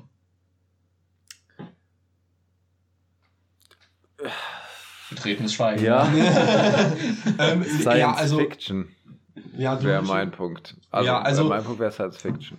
Ich weiß, was du meinst. Ähm, ich habe ja auch Angst davor, dass es wirklich als Nicht-Star Wars-Fan absolut uninteressant wird. Mhm. Andererseits musst du dir überlegen, ähm, The Mandalorian verspricht dir als Nicht-Star Wars-Fan ja eigentlich auch nichts. Es ist genauso neuer Content, wie es The Book of Boba Fett sein wird, abgesehen davon, dass du den Protagonisten absolut nicht kennst. Mhm. Äh, es wird in einem ähnlichen Setting stattfinden und ähm, deswegen weißt du nicht, was die in ihrer Trickkiste haben und was da wieder Cooles bei rauskommen kann, ja, vor allem wenn es so institutionalisiert eher ist. Ja. Ähm, aber ich verstehe, was du meinst. Also ich habe auch eher die Hoffnung, dass ich da einfach geile Sachen sehen werde, die ich schon ja. von der Unterwelt und den Schmugglern immer sehen wollte, aber jetzt erwarte jetzt keine großen filmischen Meisterwerke. Ja, genau. Also bei mir, das Einzige, was ich sagen würde, was eben so der Haken für mich ist bei Mandalorian, ist, dass ich eben dieses Spaghetti-Western-Zeug sehr gern habe und mit aber einer witzigen kleinen Änderung mittendrin. Und das war es eben, wo, was für mich auch die Serie ausgemacht hat. Und ich wüsste jetzt halt einfach nicht, was sie in The Book of Boba Fett machen könnten, was mich interessieren würde. Aber wir sollten jetzt mal wieder so einen kleinen, eine kleine Schleife darum machen. So, ich glaube, wir haben genug über Boba Fett geredet. Ähm, zweite Staffel ist ja, sage ich mal, vor allem am Ende sehr viel passiert. Mhm. Könnt ihr generell sagen, wie ihr das empfunden habt, ob ihr das irgendwie als legitim für Star Wars als Ganzes gesehen habt? Wir können zum Beispiel mal mit der Ahsoka Tano Folge anfangen. Ich glaube, da habt ihr auch eine sehr starke Meinung dazu. Ich glaube, da fängt Benny am besten an. Ähm, also mal vorweg, ich finde, Ahsoka Tano ist ein ziemlich cooler Charakter und nicht ziemlich cool, ich finde sie sogar sehr cool. Ich finde, oh Gott, ähm, ich, ich, äh, ich finde die Idee cool, Anakin Skywalker einen Padawan zu geben. Ja, die entwickelt sich in Clone Wars, die ist super interessant. Das mhm. weißt du jetzt nicht, aber die tritt dann aus der Jedi Order aus. Die ist dann kein Jedi mehr, weil mhm. der Jedi Orden einfach eine scheiß, scheiß Institution ist und während dem Krieg einfach gegen jegliche Moral, die sie je hatten, verstoßt. Okay. Wie auch immer, interessanter Charakter, der sich äh, interessant entwickelt. Ich finde aber die Folge miserabel. Miserabel? Okay, miserabel, weiß ich nicht, ob das jetzt vielleicht ein bisschen exaggerated ist, aber okay.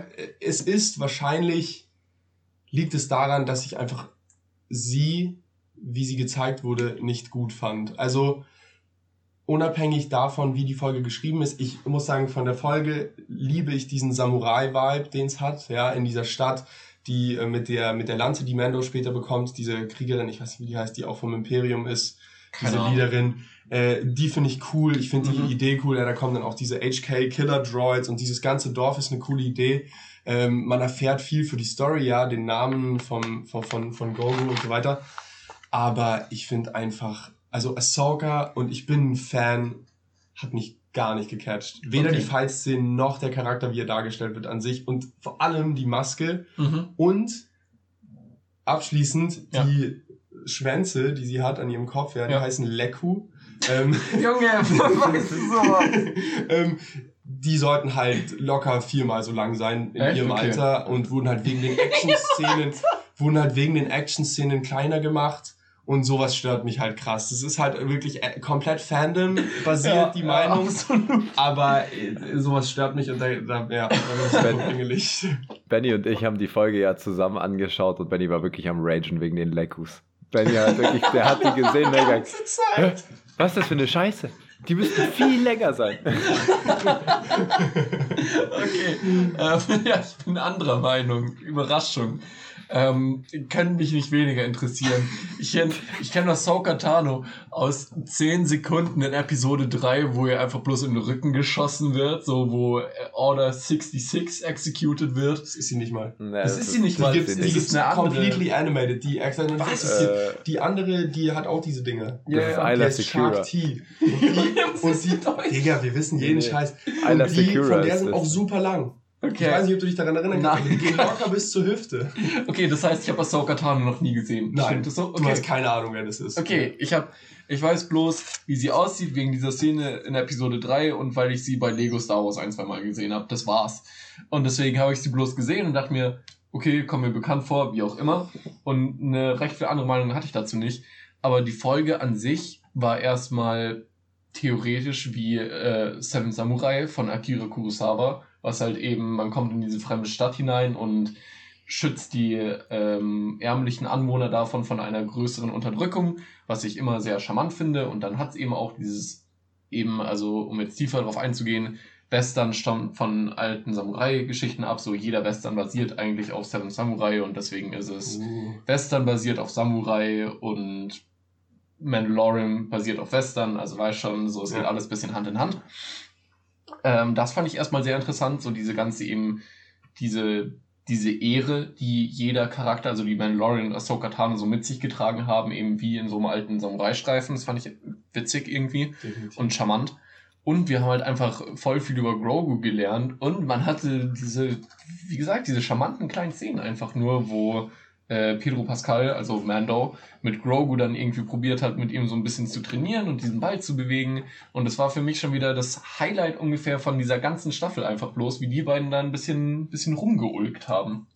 Ja, äh, das möchte ich auch gar nicht schlecht reden. Ja. Der, ne, ich habe ja vorher auch gesagt, ich finde die, die Folge war ja auch wichtig, wenn ja. man das so sagen möchte. Aber die Schwänze von der Socke. Es war cool. nicht die Schwänze, ich fand auch einfach, die sah generell nicht gut aus. Die war nicht gut portrayed. Ich fand das Kostüm okay. nicht cool. Es ist halt super der Nerd-Talk. Ja, und das hat's mir halt versaut, aber ich fand den Rest der Folge mhm gut, wie du sagst, jetzt zwischen Mando und Grogu und auch die, die, die ähm, Samurai-Geschichten ja. und ähm, diese Stadt äh, fand ich sehr gut gemacht und ähm, mhm. hat auch Spaß gemacht anzuschauen, aber Ahsoka, Ahsokas Darstellung hat es mir versaut. Okay. Ich fand der Endkampf mit der, ich weiß nicht, wie diese Offizierin da hieß, die sie dann besiegt hat im Endeffekt, whatever, Äh, das hat mich auch an sehr, sehr an Kill Bill erinnert, an diesen Kampf in dem japanischen Garten mhm. ähm, im, im, ersten Teil. ja. Ähm, das, hat, das hat mir voll die Vibes gegeben, das hat mir auch sehr gut gefallen. Und dann hört man nicht, wie sie besiegt wird, sondern äh, man sieht es nicht, sondern man hört, glaube ich, nur dieses, dieses Klirren von dem Metallstab, wenn mich nicht alles wundert, no. wenn mich nicht alles täuscht. Ähm, und das fand ich zum Beispiel, das, ich fand die Szene sehr cool, aber ich stimme Benny auch in ein paar Sachen bezüglich Ahsoka Tano zu, dass sie mich auch ein bisschen enttäuscht hat äh, von dem, was man erwartet hat und von dem, wie sie dann im Endeffekt rausgekommen ist. Aber ich glaube, Benny hat dazu genug gesagt. Äh, ich, ich, es ist halt ein interessanter Charakter, wenn man so überlegt, weil es ist halt Anakin Skywalkers Padawan, der eigentlich nicht mal wirklich laut Jedi-Orden nicht bereit dazu war, ein Jedi zu sein oder in den Jedi-Rat aufgenommen zu werden, wegen seinen inneren Konflikten und so.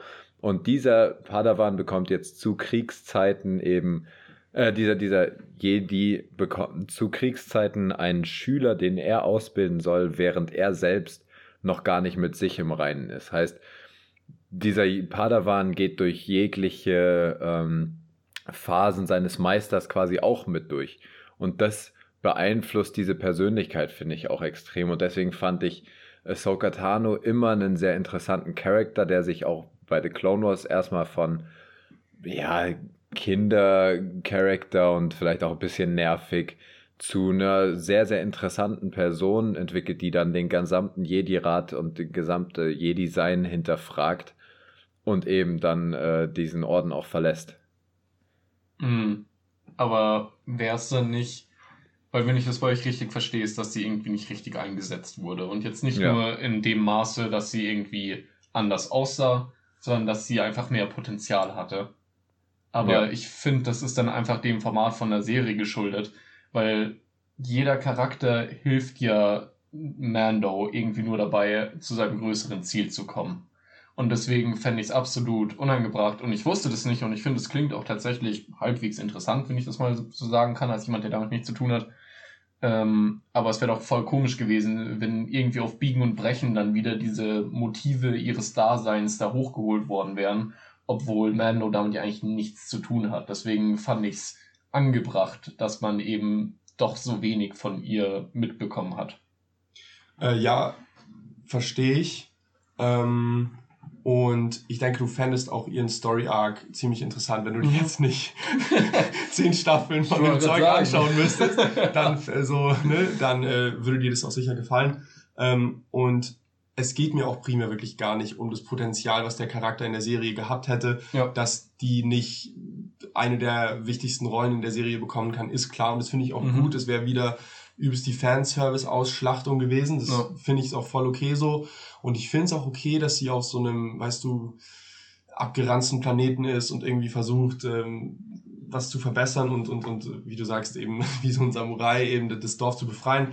Aber ich hätte einfach noch ein bisschen mehr Mystik und vielleicht ein cooleres Outfit und so ein bisschen mehr Weisheit erwartet, okay. weil sie halt wirklich die letzten 40 Jahre nur rum, 30, keine Ahnung, nur rumgestreunert ist. Das ist so eine Art Einsiedler, oder nicht? Ja, die ist nur allein unterwegs, hat rumgestreunert, so ein bisschen der Rebellion geholfen anscheinend. Ist okay. kein richtiger Jedi, aber auch kein Sith. Also ich habe mir ein bisschen mehr Komplexität zu dem Charakter erhofft und mhm. nicht nur, ich kann mit Grogu kommunizieren, weil ich Machtnutzer bin und tschüss.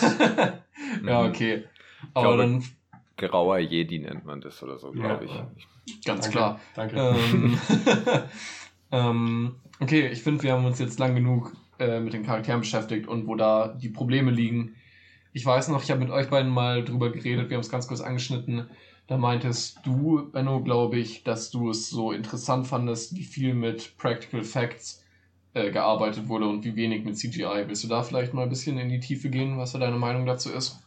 Also ich kenne mich ja nicht so aus, äh, was das angeht. Mhm. Ähm, soweit ich weiß, wurde in der ersten Staffel kaum oder also kaum wirklich ein richtiger Greenscreen und CGI verwendet. Da mhm. wurde wirklich das meiste nur mit so LED-Bildschirmen gemacht. Ja. Ähm, die, die projizieren die Bilder an Bildschirme rund um das Studio, damit ähm, ja, und filmen das dann eben ab und dadurch ja. sieht es wirklich gut aus, ähm, was du mit CGI heutzutage ja auch alles machen kannst, aber es fühlt sich dann irgendwie doch noch ein bisschen authentischer an und ich finde auch für einen Schauspieler ist es von Vorteil, weil du hast wirklich das Gefühl, du bist in so einer anderen Welt. Ja. Ähm, und das fand ich ziemlich cool. In der zweiten Staffel haben sie, soweit ich weiß, mehr mit Bluescreens und so gearbeitet. Aber ich finde, das ist auf jeden Fall ein interessanter Punkt, diese ganze Produktion und ähm, wie die verschiedenen Stages und Raumfahrt und wie auch immer ähm, geshootet werden. Okay. Richie, willst du dazu noch was sagen? Hast du da eine äh, großartige andere Meinung oder soll ich direkt was? Nee, was ich was, was ich zum Look auf jeden Fall noch sagen würde, ist, dass ähm, mir dieser, dieser, ich sag jetzt, ich nenne es mal so ein bisschen dreckiger Look. Also mhm. so ein bisschen, äh, ja, Western-Style vielleicht, wie du sagst, oder ähm, auch eben dadurch, dass nicht viel CGI, sondern sehr, sehr viele Kostüme und Masken und sowas benutzt wurden. Der Look hat mir sehr viel besser gefallen, als wenn es jetzt komplett durchanimiert, wie es in den neuen Teilen von Star Wars eben oft der Fall jetzt war. Ähm, oder in den Prequels. Da hat mir The Mandalorian für mich definitiv die meisten Pluspunkte tatsächlich gesammelt. Okay. Mm, was man jetzt natürlich nochmal kurz anbringen muss. Du hast gesagt, das ist eben mit diesen LED-Screens und so viel gemacht worden. Damit kenne ich mich jetzt auch nicht mega gut aus, aber ich weiß halt trotzdem, dass es nicht in einer echten Location war. Es war halt immer noch in einem Set. Und ich bin jetzt auch nicht so ein Purist, der sagt, man muss alles in einer echten Location filmen. So, Sets haben schon seinen guten Grund, sie sind effizienter, du kannst dadurch Sachen darstellen, die du draußen vielleicht einfach nicht irgendwo findest. Aber bevor ich die Serie gesehen habe, hab, Entschuldigung, wurde viel eben damit rumgeschmissen, so, so gut wie gar kein CGI und so und alles so natürlich und du hast deine ganzen Animatronics und die kleinen Puppen für diese Lebewesen. Und dann schaue ich mir die ersten drei Folgen an und ich sehe direkt, ja, okay, die sind in einem Set. Und dann denke ich mir so, es wird so hoch gelobt irgendwie als so ein technisches Meisterwerk, weil es halt alles so, so oldschool irgendwie ist und eben diese, dieses Gefühl evozieren wollte, was du bei, den, bei der Original Trilogy hattest. Und das ist bei mir gar nicht angekommen. Ich habe einfach immer irgendwie einen CGI oder halt einen unnatürlichen Hintergrund gesehen und dann irgendeine Animatronic oder eine Puppe im Vordergrund. Und deswegen hat sich das immer ein bisschen gebissen. Und ich finde, am allerauffälligsten war es in der äh, Ahsoka Tano-Folge, dass halt irgendwie dieser, dieser grünliche, aber trotzdem grün-bräunlich, dieser abgestorbene Wald und da mm. liegt überall dieser Nebel drüber. Ja, und dann denke ja. ich mir, mein Gott, ist das ein Set einfach nur mit einem fetten Greenscreen dahinter. Ja, und dann, dann beißt sich das halt wieder irgendwie. Und ich verstehe nicht ganz, warum Leute das vielleicht nicht. Bestimmt haben sie es gesehen, aber warum sie es irgendwie nicht anerkennen wollten. Weil klar hast du viel mehr Animatronics, als du sie damals hattest. Äh, also als du sie heutzutage hattest, Entschuldigung. Aber das war halt auch wieder so ein Fanservice-Ding. Weil es gibt einfach einen bestimmten Grund, warum man Animatronics nicht mehr benutzt. Klar, ich finde sowas auch viel besser. Ich finde es voll geil. Ich finde, ein Animatronic fühlt sich immer lebendiger und mehr im Raum integriert an als CGI. Aber ich habe das Gefühl, sie haben es nur gemacht, weil sie wussten, dass so Star Wars Fanboys übelst drauf abgehen werden, weil es in der Original Trilogy genauso war. Und deswegen hatte ich schon wieder diesen zynischen Hintergedanken, so, okay, das machen sie jetzt nur, weil sie da ihre Zielgruppe sehen und wissen, wenn sie das machen, dann können sie den größtmöglichen Profit schlagen. Und für mich hat sich nicht so wirklich angefühlt, als würde es von einem Ort von wirklicher von wirklichem Fanseins kommen, sondern irgendwie, dass das Studio immer noch von John Favreau jetzt oder Dave Filoni immer so im Hinterkopf war und so, ah, wie wär's denn damit? So, und dann, mhm. ich finde, das ist immer sehr stark herausgestochen. Okay, ja, verstehe ich. Soweit ich weiß, wurden tatsächlich nur die Sandszenen äh, und die auch, die waren auch in einem teilweise Set, glaube ich. Da mhm. haben die Amis halt irgendwo in die Wüste ein Set gebaut. Ja. Und das Einzige, was tatsächlich eine normale Location war, war ähm, die Boba Fett-Szene, wo er gegen die Stormtrooper gekämpft hat auf äh, diesem aber der. Diesem äh, Typhon, sagt ja halt nichts, auf diesem Planeten, wo auch viel grün war und viele. Bei der ähm, sechsten Folge, Steine wo Grogu so. mit seinen Homies kommunizieren wollte. genau, mit okay, ja, ja, ich weiß genau. noch, ich weiß noch. So, das war anscheinend ein echtes Set, aber ansonsten. Das sah aber auch danach aus. Voll. Und, und das, das hat dann funktioniert, eben. Genau, deswegen sah das auch so geil aus. Ja. Und ich verstehe da auch deine Enttäuschung, weil du da auch natürlich mit einer anderen Erwartungshaltung rangegangen bist. Ja. Die ich persönlich jetzt nicht hatte, deswegen fand ich es ganz cool eigentlich, wie mhm. es gemacht wurde und ich fand das Feeling davon ganz geil. Ja. Äh, ich finde den generellen Look davon sowieso ziemlich äh, ansprechend und, ja. und ich schaue ihn mir gerne an. Äh, deswegen hat mich das jetzt nicht so betroffen, aber ich kann voll verstehen, dass wenn man so denkt, oh, wurde technisch ganz anders gemacht als die meisten ja. Sachen heutzutage, dann ähm, ist es natürlich leicht enttäuschend. Ja, ja genau. Und ich glaube, wo wir uns alle einig sind, ist, dass wir das, wenn du mit dem Begriff was anfangen könnt, das Production Design einfach, also alles, was wirklich physisch da war, einen sehr einfach abwechslungsreichen Look für eine Science-Fiction-Welt hatte, weil Science-Fiction ist oft eben dieses super hochpolierte, einfach bloß und wuh, wir sind in der Zukunft. Aber weil es eben diesen Western-Look hatte, hat der Kontrast so gut funktioniert. Ja. Und ich glaube, da, da sind wir uns einfach alle einig. Jetzt mhm. mal die Special Effects irgendwie dahingestellt, das, das Production Design, da hat es wirklich, no pun intended, geglänzt für mich. Ja. Ähm, okay, dann würde ich jetzt tatsächlich mal, weil wir können noch so viele Sachen ansprechen. Wir reden hier über eine Serie. Ich finde es immer schwer, mm. über eine ja, Serie zu reden, wenn man ein gewisses. Mhm. Wir haben ja kein Zeitlimit, aber wir wollen es auch nicht übertreiben. Ja. Deswegen würde ich jetzt auch mal ganz passend als letzten Teil von unserer kleinen Folge hier über die letzte Folge reden. Und da gehe ich auch gern wieder einen Schritt zurück und lasse einen von euch beiden erzählen, wie er sich damit gefühlt hat. Also, das ist natürlich, äh, ja, aus einer Fernperspektive muss ich sagen, liebe ich die letzte Folge. ähm, Entschuldigung, tut mir leid. Ich kann es ich voll verstehen, wenn du was anderes denkst und ich habe auch tatsächlich schon einige andere Meinungen dazu gehört. Es ist für, für mich persönlich so, ähm, es werden zum Beispiel ja die Dark Trooper das erste Mal so richtig introduced. Sie haben ihre ersten Kampfszenen und so. Dark Trooper, wie wir vorhin angesprochen haben, was, was aus Legends eingeführt wurde, heißt, was wovon man schon wusste, das könnte existieren, ja? Bin ich der Einzige, der findet, dass die aussehen wie Bionicles? Nee, stimme ich dir zu. okay, gut, ist ein richtig guter Vergleich, ist mir nicht aufgefallen. Muss ich die ganze Zeit dran Accurate, accurate, ja. Okay, Entschuldigung, ähm, Richie, weiter geht's. Ja, und dieser, diese Introduction von denen, ich habe tatsächlich auch erst kurz davor von denen äh, erfahren, ähm, als ein Homie von uns, der sich noch viel kranker auskennt als wir, ähm, uns das so erzählt hat, ja, es gibt dann Dark Trooper Phase 1, Phase 2, Phase 3 und das sind jetzt wahrscheinlich die Phase 3 Dark Trooper und das sind so die krassesten, die es gibt und so. So, und so war es dann eben auch. Äh, heißt, er hat es quasi, äh, er hat es schon gecallt gehabt, dass die kommen.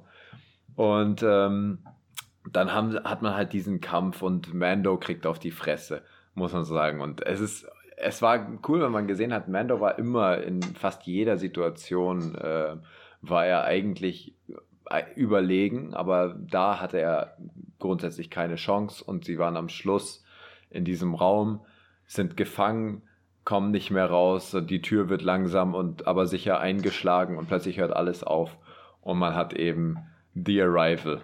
Ähm, und dann kommt eben Luke Skywalker und schnetzelt dadurch. Und ich muss sagen, als er ankam, ich hatte ein bisschen Pipi in die Augen.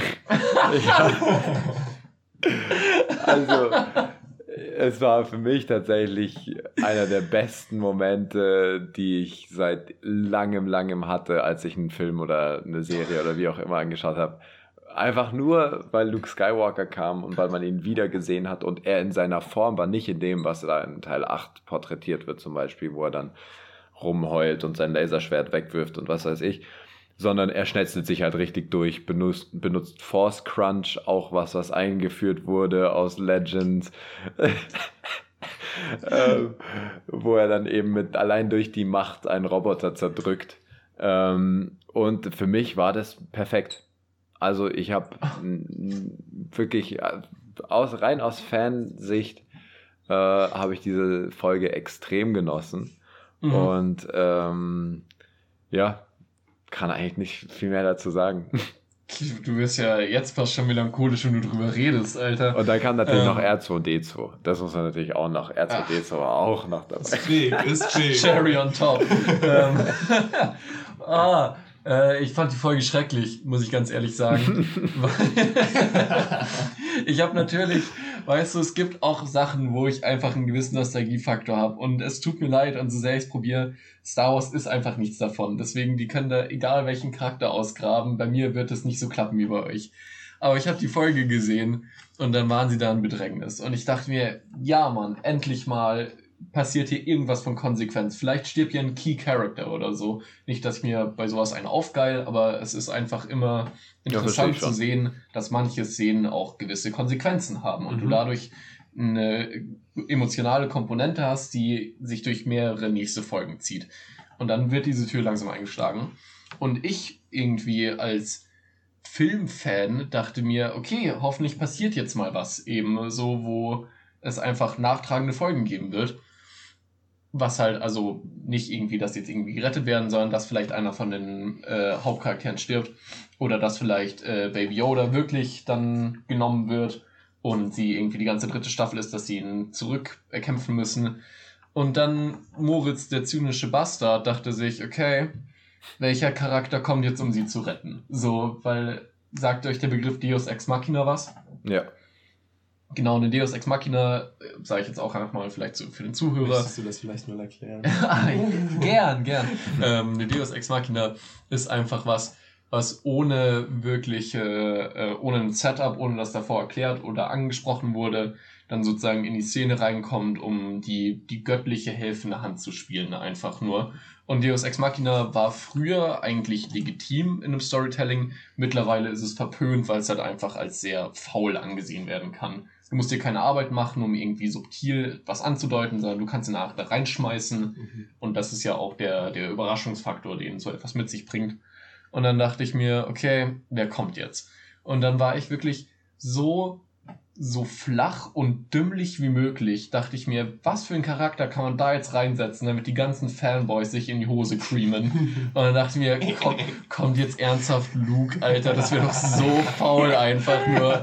Und dann kam er und ich war einfach nur sauer. Ich dachte mir auch, Jungs, vielleicht ein bisschen mehr irgendwas einfach bloß. Aber es war uh, schaut ihn euch an. Erstmal fand ich super uncanny, so, weil sein Gesicht einfach bloß da aussah wie eine Wachsfigur. CGI war wirklich nicht gut. Ja, ja. Es sah echt übel aus.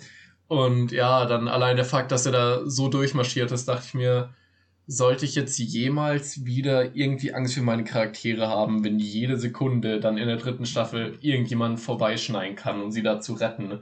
Weil anscheinend brauchst du nur ein Lichtschwert, um durch die Jungs da durchzuschnetzeln. Und dann dachte ich mir, okay, passiert hier doch nichts von Relevanz. Und das fand ich einfach in einem gewissen Sinne schade. Aber ja, ja, also um mal deine, ähm, ne, den, den Kampf anzusprechen, Luke Skywalker ist halt auch äh, offiziell the most powerful Jedi of all time. Also Echt? wird er okay. wahrscheinlich so mhm. das. Ich wusste nicht, dass es da das powerfulste Tier-Ranking gibt. das, ja, so, so das powerfulste ähm, Being im ganzen Universum zu der Zeit sein. Mhm ähm, heißt, es ist schon legit, dass er die besiegt. Es ist schon ein bisschen easy, ich verstehe, was du meinst. Mhm. Ähm, kleines Easter Egg übrigens auch, als er rückwärts den einen Dark Trooper gekillt hat, war genauso ja. wie, nee, den Schuss abgewehrt hat rückwärts und er dann zurückgefielen ja. ist, äh, wie Anakin Skywalker im dritten Teil, als er äh, schon Lord Vader war, hat er das auch bei so dem letzten Battle Droid gemacht. Ja, wirst du nicht mehr wissen.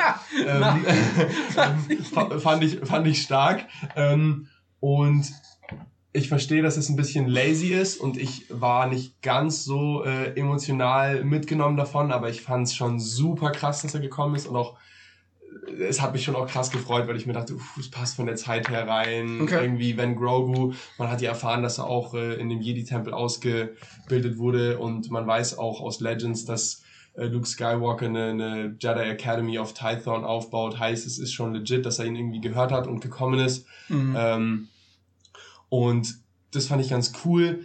Ähm, das jetzt so zu Luke Skywalker und den Kämpfen. Ähm, ich fand, ich weiß nicht, was du davon hältst, Moritz, mhm. generell den Spannungsaufbau in den einzelnen Folgen in der ganzen Serie immer relativ, äh, es war jetzt nicht aus, herausragend, aber ich mhm. fand es immer ziemlich exciting, also auch in der Prisoner-Folge, die ich auch sehr cool finde, aus äh, oh, Staffel okay. 1, okay, ich weiß, Folge 6, die mit Bill Burr, die erste. Ja, Mann, ja, Mann. Ähm, so, da fand ich, als er dann in dem, äh, in dem Gefängnis war, man wusste, dass er irgendwie rauskommt, aber ja. du bist in dem Moment wirklich so, ja, wie, Alter, der kann jetzt nicht einfach die Tür aufschießen, ja. so, und da ist ja keiner. Ja. Ähm, das war, also ich finde, dass der Spannungsaufbau in der Serie immer ganz, ganz gut gemacht wird und ich wirklich immer bin, okay, okay, was passiert jetzt? Ähm, okay. Vielleicht ist es auch ein bisschen, ne, habe ich jetzt zu wenig Ahnung, aber das fand ich war in der letzten Folge auch ganz geil gemacht. Mhm. Dass es natürlich ein lazy Move ist, dann Luke reinzubringen, verstehe ich. Ich habe als most obvious Ahsoka erwartet mhm. und dachte aber sonst, es kommt Ezra, den kann man auch aus Rebels, so das könnte auch legit sein. Thrawn, okay, sagt jetzt alles nichts, wurde ja. auch von Ahsoka gesagt, in ja. diesem Kampf mit der Samurai, ich sage jetzt mal mit die Samurai. Ja, ähm, wird schon passen. So, das wäre cool gewesen, aber das hätte halt die ganzen Fanboys nicht gefreut, weil halt nicht jeder Rebels gesehen hat und nicht jeder den Charakter cool findet. Heißt, Luke war auf jeden Fall so die, die Milk Machine, aber ja. ja für mich war das eben genau eines der größten Probleme, dass eben vor allem in der letzten Folge, aber auch eigentlich in allen Folgen davor, eben dieser Spannungsbogen nicht wirklich da war, beziehungsweise er für mich einfach viel zu stereotypisch war. Es war, Mando kommt irgendwo rein, er trifft einen neuen Charakter, der Charakter erklärt ihm, so und so ist hier die Lage. Dann hast du deinen Second Act Low Point, das heißt, die Charaktere sind in irgendeiner Bredouille, er wird eingesperrt in der Prisoners-Folge oder sie sind dann in diesem Raum und die Dark Trooper kommen dritter Akt, irgendwie schafft er es da wieder rauszukommen, beziehungsweise dieses Viech zu besiegen. Und zwar immer wieder dasselbe. Er kommt wohin, er trifft auf ein Problem, er löst das Problem. Und das war für mich super exemplarisch dann in der letzten Folge nochmal. Okay, ja, kann ich nachvollziehen, war jetzt aber wirklich nur so mein persönliches Empfinden, so wie ich es ja. enjoyed habe und äh, so hat es mir gefallen. Ja.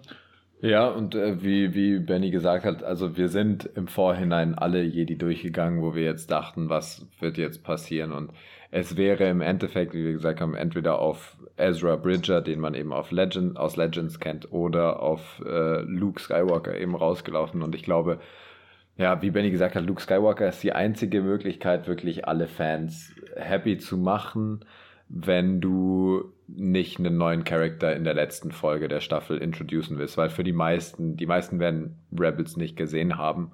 Ähm, und dann ist natürlich ein neuer Jedi nicht so von Bedeutung oder die, er hätte auch nicht, um ehrlich zu nicht die Macht gehabt, sich da jetzt so durch diese Dark Trooper durchzukämpfen. Das wäre auch nicht legitim gewesen.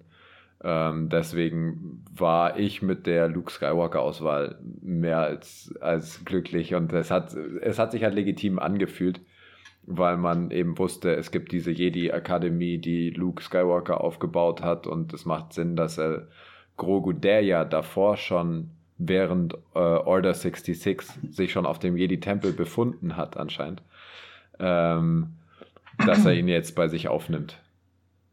Okay, also wie immer eigentlich so Konsens. Als Fans seid ihr zufrieden, aber ich glaube, auf einer filmtechnischen Ebene seht ihr da trotzdem mit mir auch ein paar Probleme, könnt Absolut. aber aufgrund eurer Freude über den Fanservice ein bisschen drüber hinwegsehen. Mit Sicherheit. Okay. Ich habe mir eigentlich noch sehr viel dazu notiert, äh, was da alles für verschiedene Regisseure waren. Ich würde jetzt nochmal ganz kurz darauf eingehen und dann so ganz übergreifend was dazu sagen wollen. Und zwar hatten wir Dave Filoni, den hatten wir schon so. Das ist ja der eine von äh, hier Clone Wars und so. Mhm. Ja. Dann hatten wir Rick Famuyiwa, sagt euch der was? Mhm. Äh, sagt mir nichts, mhm. also zumindest bevor Mandalorian. Okay. Äh, um mal da kurz einzugrätschen, ich fand die Folgen von dem mit am äh, nicesten. Der hat okay. ja hier auch Staffel 2, Folge 6 gemacht. Ja. Äh, wo sie dann da. Die, das nee, das war Robert Rodriguez. Er war Folge 7. Ah, Folge 7, äh, wo sie das Empire infiltriert haben. Ja. Ähm, fand ich. Die war stark, ja. Sie, ja die, die, fand ich die super geil. Und die hat, ja, genau. Und die hat er auch geschrieben. Ja. Also die fand ich sehr nice anzuschauen. Ähm, und äh, ja, ich fand die Folgen, die gemacht hat, ziemlich cool. Okay, ja. ich muss ganz ehrlich sagen, ich habe davon noch nie von diesem Mann gehört ja, und dann habe ich nachgeschaut, wer das ist. Der macht nur so, wenn ich jetzt mal so was sagen darf, der macht nur so Oscar-Bait, äh, Black People Tearjerker-Dramas, weshalb ich es auch eine interessante Auswahl fand, irgendwie den für eine Star Wars-Serie zu, zu rekrutieren. Was für ein Äh, dann hatten wir noch Deborah Chow, die hat einfach mal Folgen von Better Call Saul, American Gods und Mr. Robot äh, Regie geführt. Nach mal so drei der besten, also drei der besten Serien der letzten fünf Jahre ungefähr. Mhm. Ähm, dann hatten wir Bryce Dallas Howard. Bryce Dallas Howard ist ihre prominenteste Rolle, sie ist irgendein Bimbo in einem Jurassic Park Remake. ja. so, und hat sonst noch nie irgendwo Regie geführt, ungefähr. Ja. Ähm, dann hatten wir noch Taika. Finde ich auch sehr, sorry, finde ich auch sehr annoying, einfach als Person auch. Ich habe mir so ein paar von diesen mhm. Making-ofs angeschaut. Ich kann mir die nicht anhören, wenn ja, die redet. Total. Cara Dune nervt mich irgendwie. Ja. Ähm, und ich fand aber ihre Folgen überraschend gut. Manche waren sehr schlecht und manche ja. waren echt nicht, nicht schlecht. Zum Beispiel die mit Bo Katan auch, die haben ja. glaube ich, auch gemacht. Fand ich gar nicht schlecht. Genau. Äh, dann haben wir noch Taika Waititi, den ja. man von Jojo Rabbit, Hunt for the Wilder People, Thor äh, Ragnarök. Hier, Thor Ragnarök, genau. daher kennt. Der hat auch die letzte Folge von der ersten Staffel gemacht, die sehr gut war. Dann haben ja. wir äh, John Favreau, der nur bei einer Folge Regie geführt hat, sonst mhm. eigentlich immer nur das Drehbuch, die erste Folge von der zweiten Staffel. Dann haben wir Peyton Reed, Promine am prominentesten hat er die Ant-Man-Filme gemacht, die eigentlich Edgar Wright hätte tun sollen und er war so ein bisschen der Lückenfüller dafür, weil Edgar Wright keinen Bock drauf hatte. Und dann haben wir noch Carl Weathers in der Folge, wo sie diese eine Research Base da infiltriert haben mhm. und Robert Rodriguez, der die Spy Kids Filme gemacht hat. Der ist aber ein witziger Typ eigentlich. Ja, das ist ein witziger Typ. Und ähm, das können wir jetzt alles so durchkommen, wie wir wollen, aber ich finde, was mir am meisten auffällt, ist, dass keiner so seine persönliche Vision irgendwie auf die Serie übertragen hat. Ich finde, das war alles so, alles mir zu ähnlich. Zum Beispiel als Vergleich sowas wie Black Mirror, auch wenn ich es nicht mag, oder zum Beispiel Love, Death and Robots, was ich ein bisschen mehr mag, dass jede Folge so seine eigene ganz persönliche Vision irgendwie hat. Mhm. Natürlich musst du es irgendwo eindämmen, weil es eine schlüssige Narrative sein soll und soll sich nicht anfühlen, als würdest du von Folge zu Folge einen anderen Charakter schauen aber allein anderer visueller Style wäre mal für mich interessant gewesen und nicht irgendwie, sind sie auf dem räudigen Planeten, jetzt sind sie auf dem räudigen Planeten. Ne? So, mhm. und dann kämpft er wieder gegen wen und dann ist es vorbei. Sondern ich fand, wenn du mir jetzt gesagt hättest, dass alle Folgen vom selben Regisseur sind, hätte ich gesagt, jo, glaube ich dir zu 100 Prozent. Deswegen finde ich es schade, dass du teilweise talentierte Leute wie Deborah Chow und Taika Waititi einfach so das Potenzial aus dem Fenster geschmissen hast. Ich könnte mir vorstellen, um ehrlich zu sein, dass da John Favreau und Dave Filoni einen ziemlich großen Anteil dran haben, in der Hinsicht, dass die, glaube ich, ihre ganz klare Vision davon hatten, wie das Ganze aussehen soll. Aber natürlich, ja. ich meine, der Regisseur ist im Endeffekt der, der dann das, das äh, produziert, wie es am Ende aussieht. Mhm. Aber ich glaube schon, dass eben John Favreau in seiner Story da schon sehr festgelegt war und für mich war es auch kein so großes Problem, dass die Folgen relativ ähnlich aussahen, weil es mir halt gefallen hat. Und ich glaube, dann ist es auch sehr subjektiv. Ähm, aber ich kann deinen Punkt auf jeden Fall gut nachvollziehen. Und wahrscheinlich hast du recht, wenn es anders gewesen wäre, äh, hätte mich das wahrscheinlich noch mehr überzeugt. Ja. Also John Favreau ähm, Favreau, Favreau hat da mit Sicherheit seine Hände im Spiel gehabt. Äh, wie du sagst, Richie, Hände im Spiel klingt so shady, aber er hatte seine Richtlinien, an, an, wo er wollte, dass die Schauspieler, äh, die Regisseure sich dran halten. Mhm. Zwei Sachen sind mir dazu aber jetzt eingefallen. Also erstens mal ähm, ist Star Wars jetzt nicht so wirklich das richtige Universum, dass du jedem äh, Regisseur einfach ähm, künstlerische Freiheit gibst. Das geht ja ähm, oft auch in die Hose, Episode ja. 8 ähm, müssen wir jetzt nicht durchkauen, aber so für, für, für die General Public auch und so, ja. Ähm, und zweitens, ähm, habe ich vergessen, was ich sagen wollte. Das ist kein Problem. ähm, ähm, ja. Nee, aber keine Ahnung, so ich verstehe auch diesen, diesen Faktor, dass ihr sagt, dann hatte, ähm, mein Gott, wie heißt er, John Favreau, einfach da ein bisschen mehr sagen, aber schön und gut, dann ist es eine Erklärung dafür, aber keine Rechtfertigung, weil es einfach trotzdem besser gewesen wäre, wenn er es nicht gehabt hätte. Ja. Das ist halt das Ding. Die zweite Sache, die ich noch sagen wollte, wäre, wahrscheinlich hätte man es nicht so gefühlt, wenn jeder seinen eigenen Stil drin gehabt hätte, weil ja. dann wäre es wieder so all over the place gewesen und dann ja. hätte man es auch kritisieren können, dass man sich nicht irgendwie an eine Guideline gehalten hat. Ja. Das, das, äh, okay, kein Scheiß. Ja. Ähm, ja gut, Freunde, ich glaube, wir haben mehr als genug geredet. Wir haben auch deutlich mehr als sonst geredet. XXL-Folge. Euch, ja, Mann. Die Labertaschen, ja. Ähm, auch tut mir fast schon weh, dass ich schon über so viele so gute Filme geredet habe. Aber Mandalorian die Sache ist, wo wir dann fast die zwei Stunden knacken. Das ist äh, bei ähm, uns geschuldet. Ja. ähm, aber dann würde ich jetzt euch abschließend nochmal fragen, gibt es noch irgendwas, was ihr anmerken wollt? Wollt ihr wen grüßen? Äh, tobt euch aus. Ich möchte anmerken, ähm, da, da mache ich schon fast ein zu großes Fass auf, aber nur meine Meinung, da müssen wir gar nicht weiter drauf eingehen.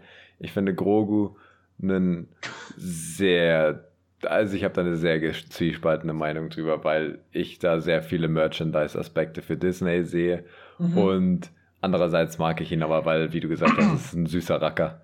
Äh, Hell yeah, aber seine, sein, seine Figur basiert oft einfach ein bisschen auf dem, kann man das essen, Joke. Und dann. Äh, das mit den Eiern war einfach nur so annoying, wo er für drei Folgen einfach nur diese Eier gegessen hat. Das war so geil. Ey, come on.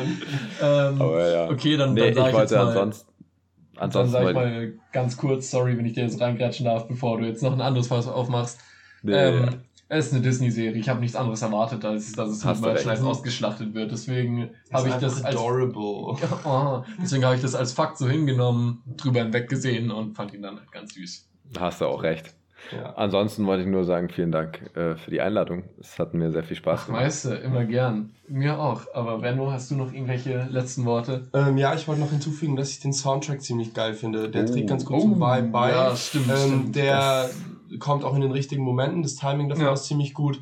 Und es ist jetzt schon Klassiker, das Mando-Theme so ungefähr, zumindest in der ja. Star Wars-Welt.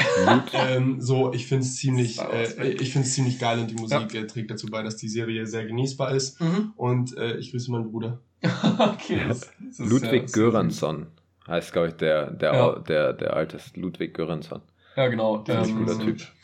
So, äh, ich würde jetzt noch ganz kurz abschließend beim Soundtrack zustimmen, aber ich finde, das ähm, ist so ein bisschen ganz übergreifend sehr ähnlich wie das Production Design, was wir angesprochen haben. Es ist eben auch so westernmäßig, so es ist irgendwie alles ein bisschen rustikaler, als man sonst von Science, äh, Science Fiction Soundtracks kennt. Deswegen finde ich, spielt es da ein bisschen mit rein. Äh, dann gebe ich jetzt nochmal meine letzten Worte. Es hat mir sehr viel Spaß gemacht. Es ist tatsächlich etwas länger geworden, als ich gedacht hätte, aber ich beschwere mich nicht, sag mal so.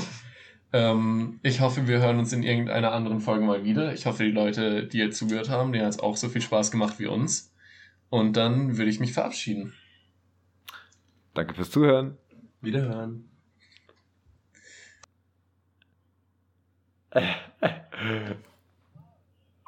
Junge.